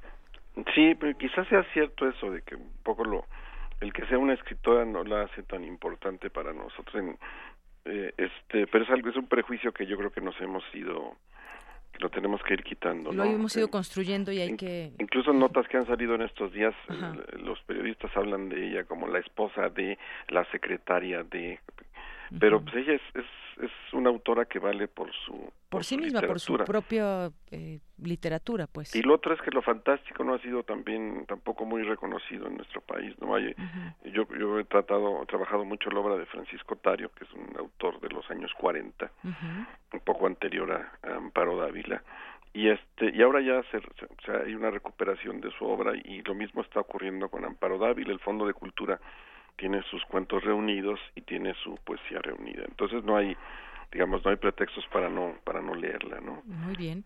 Y recuperarla pues fue un milagro digamos este aunque no soy religioso religioso quizá pueda decirse así estar con ella de pronto ahí en este, tenerla a un lado y, y este, escucharla hablar de de sus lecturas primeras del cantar de los cantares y de y de su intención de hacer una prosa pulcra y armónica musical entonces eso es algo que que ella sabe que, que hizo y que lo hizo muy bien Así es. Bueno, pues así lo dejamos hoy en esta, eh, en esto todo esto que nos cuentas de Amparo Dávila y dejar esta sugerencia a nuestro auditorio que lean Amparo Dávila, lo que quieran de ella, ahí está para disfrutarse. Pues Alejandro Toledo, muchas gracias, bienvenido a este espacio que será tuyo todos los miércoles. Pues gracias por la invitación y aquí aquí me quedo a la orilla de la tarde. Muy bien, nos quedamos a la orilla de la tarde. Muchas gracias, Alejandro. Que estés muy bien. Hasta luego, muy buenas tardes. Alejandro Toledo, crítico literario, escritor, periodista. Ya con esto nos despedimos. Gracias y hasta mañana.